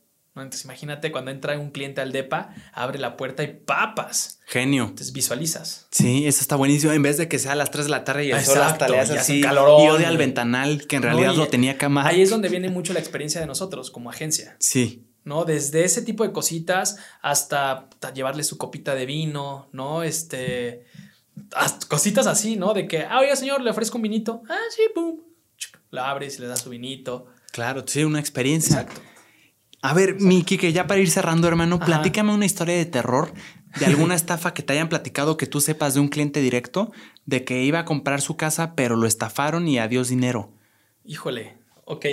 Ahí te van dos historias de terror. Venga. Una con, con esa, con esa que me dices tú y otra con la que me pasa muchas veces por, y que eh, al final se ha convertido en un error inmobiliario, una un error que cometemos mucho, que por no hacerlo, ajá, que por no presionar esa parte, logras luego que se, que se te vaya la casa, ¿no? Entonces, en la, en la primera es la historia de terror de, de cliente fraudulenta o de clientes más bien, o clientes vendedores fraudulentos. Existió un caso muy cañón aquí en Querétaro. No, no voy a decir nombres, No, no, no, no. pero hay, un- hubo un desarrollador muy importante que vendió, empezó a vender terrenos, terrenitos de inversión, ¿no? Es de 120 metros cuadrados, no sé, voy a decir un ejemplo, 250 mil pesos, ¿no? Este sacó, tenía oficinas de ventas, este, gentes, asesores, administradores, o sea, contadores. Tú ibas ahí, pasabas la tarjeta y te entregaban contrato, firmaba, todo Todo se veía formal. todo publicidad, espectaculares, radio, o sea, todo. Todo el paquete completo. Todo el paquete completo. todo el paquete completo. Pues no se estafó a una, no se estafó a dos. Se estafó yo creo que a más de dos mil personas. mi JP. Era un desarrollo, un vendían terrenos, ¿no? Donde el terreno, el real, donde iba a estar el desarrollo, pues era un terreno sin permisos, era un terreno ejidal, ¿no? En terreno ejidal, lo que platicamos, el terreno ejidal, pues no lo puedes vender. Porque ¿no? nadie se pone de acuerdo, ¿no? Exacto, ¿no? Entonces ahí hay un conflicto muy cañón. Eh, donde creo que hasta una parte era reserva federal, o sea, reserva federal es que no se puede vender porque es reserva de árboles y, y, fauna y flora y la conservación del medio ambiente. Claro. ¿no? Entonces, pues imagínate, o sea, vendió, no sé, dos mil terrenos, que si lo multiplicas, pone tú que dieron 100 mil pesos las, las, personas, pues se fregaron más de 500, 400 millones de pesos, ¿no? Más de mil millones de pesos. No inventes. Y tengo gente conocida. O sea, gente con no nada más clientes, sino amigos que invirtieron ahí y pues obviamente desaparecieron. Pero es que lo que me vuela la cabeza es que no, no cayó uno. No, cayeron. Cayeron tantos porque se veía tan formal como tú me lo estás diciendo. Y, su master plan le iban poniendo vendido y tocaban campanita cada vez que vendían. O sea. O sea, lo hicieron ver 100% bien. Sí, lo que no sé, lo que no sé es si sí, sí, o sea, si hubo un momento en el que sí pensaban desarrollar pero los permisos nunca se los dieron y pues se pelaron. O sea, si me entiendes, no sé si hubo un como parteaguas en, en, el desarrollo, porque hoy si pudiera llegar a vender ejidal, o sea, o tierra es muy peligroso. O sea, al final, hoy, en, por ejemplo, en Mérida hay gente que vende fraccionamientos como tierra ejidal y durante el proceso pues vas haciendo toda la tramitología para poderla convertir en un uso de suelo habitacional, ¿no? Y poderla vender. Sí. Pero en este caso en específico, desde mi punto de vista, creo que el terreno nunca fue viable. Y ellos lo sabían. Ah, ok. Ahí está el tema. Porque pudo haber sido que todo iba bien, todo iba abierto en popa y se les cayó. Yo creo que sí pasó ahí por un cambio de gobierno. Yo creo que sí. Y creo, creo que pues obviamente los dueños se dieron a la fuga. No inventes. Pues claro, o sea, los iban a capturar. Pero qué locura la cantidad de familias que se vieron afectadas. Eh, la próxima vez que vayas, en la plaza Uptown, al lado del Starbucks. Sí ahí está una oficina que todavía dice suspendido. Entonces ahí puedes ver qué desarrollador fue el que. ¡Ah, la madre! Pero qué lo es que de verdad se me hace, o sea, se me hace inhumano porque no solo estás afectando a esa persona que te dio 200 mil pesos, sino a una línea de familia que dependía de eso. y que podría ser una oportunidad para salir adelante. Está cañón. Lo, y la... Por eso te decía, si vas a hacer una inversión, checa toda la información primero. ¿Quién es el desarrollador? O sea, si me entiendes todo el tema legal, que te enseñen documentos, escrituras, permisos, ta, ta, ta. Si no, no compres. Constatar la INE con el contrato que me decías. Sí, oye, mándame el contrato y mándame toda la información, mándasela al notario, que te lo chequen.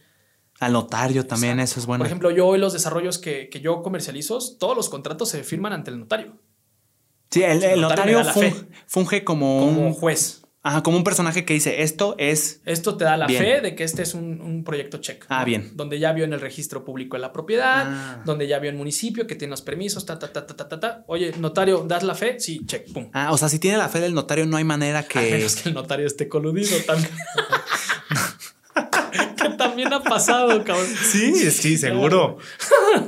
y la otra historia de terror, Miki. Y la otra historia de... terror que nos pasa mucho, que es algo que yo capacito a mi gente y siempre lo digo y lo comunico en mis redes. Por favor, por favor, háganlo. Es generar el apartado. ¿A qué voy con esto? Yo, yo soy tu asesor JP, ¿no? Y vienes de la Ciudad de México y vas a ver seis casas. Vamos a ver un recorrido el fin de semana de las 10 de la mañana a 2 de la tarde. Vamos a ver seis casas. De las que me gustaron. De las que te gustaron. Sí. Pum, vimos todo el recorrido. Ta, ta, ta, ta, ta, ta, ta, ta, ya termina el recorrido. Bueno, y muchas veces yo tengo un proceso de qué preguntas hacer durante el recorrido, cómo ir encaminándolos, cómo ir, que ellos vayan descubriendo cuál es su mejor opción. Entonces ahí vienen como diferentes métodos, si lo quieres ver así. Claro. Para que al final del recorrido lo que llegue es un apartado. ¿No? O sea, de que, de que, pues, oiga, señora, oiga, cliente, ¿le gustó la casa número 3? ¿No? Porque tiene la cocina que buscaba, porque tiene el closet que estaba hermoso, porque tiene amenidades, ta, ta, ta, ta, ta, ta, ta, ta, ta. Aparte la señora. Sí, no se va a acabar. Eso. ¿Sabes cuántas veces ha pasado eso? Un chorro.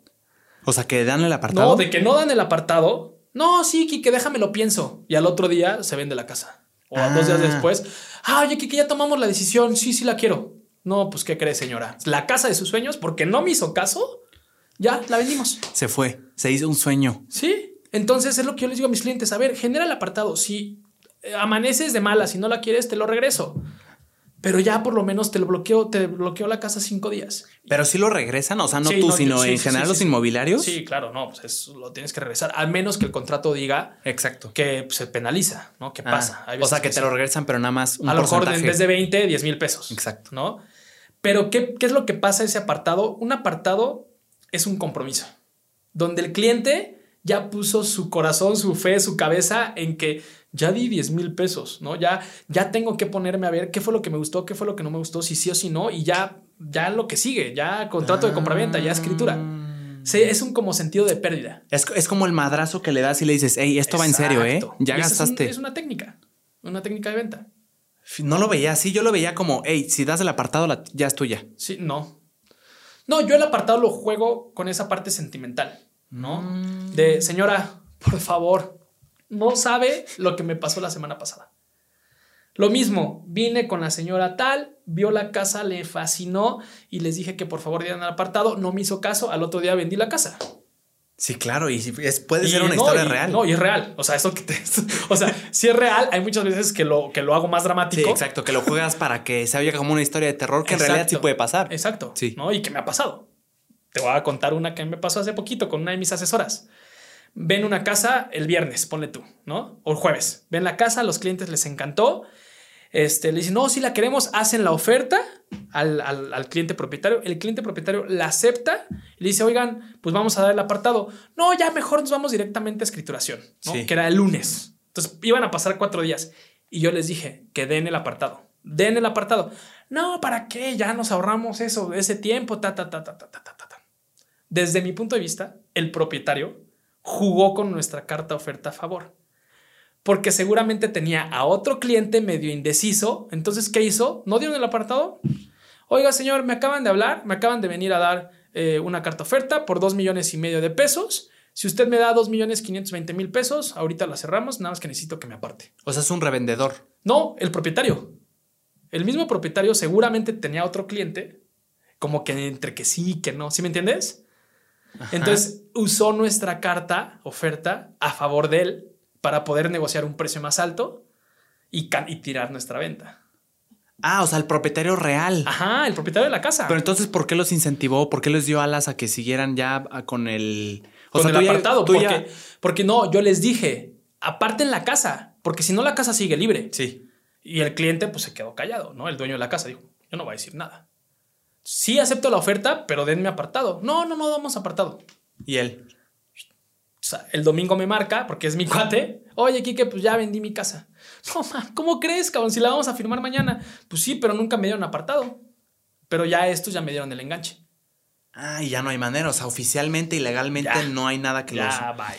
Porque nosotros nunca, o sea, nuestro cliente, que no era nuestro, era de otro colega, nunca no quiso dar el apartado esos clientes pues perdieron la oportunidad de, inversión por no dar 20 mil pesos, mi JP. Ah, porque no dieron el apartado, entonces el dueño le convenía que la iba a vender más cara sin darte comisión a ti. Sin darme comisión a mí. ¿Ya me entendiste? Rayos, eso es una, o sea, es algo pero inteligente para ti y no es, no es estafa, ¿no? es estafa. No, no, no. Pero sí se sí rompe como este código, ah, un poco código de honor, ¿no? Un poco sí. Sí. Un poco sí, o sea, e, e, te está viendo ahí fregándole para venderla, ya casi la tienes tratada. O sea, un poco sí, pero no lo juzgo porque al final jugó una carta a su favor. Sí, porque no hizo nada malo. No hizo nada malo. O sea, fue su silencio. Simplemente le dio el pitazo a la otra asesora. Oye, asesora, traigo una carta oferta. No se firma el lunes. Si me consigues una carta oferta superior a este precio, la vendo contigo. Y genera urgencia. Y lo generó y lo hizo. Y lo jugó. No, y aparte es increíble porque dices, ay, alguien más la quiere, entonces es buenísima opción. Yo la quiero ahora. Y aplausos ganó. No manches. Está buena esa, sí. ¿eh? No, y te puedo platicar esas y 24.700 más, ¿no? Qué locura, mi Kike. Yo creo que este es un gran momento para cerrar, hermano.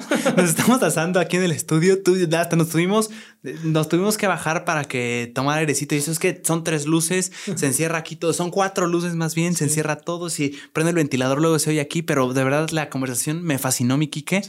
Te agradezco mucho. O sea, de verdad, de verdad, no, no, o sea, sabía que iba a aprender en este podcast, pero no, no sabía qué tanto.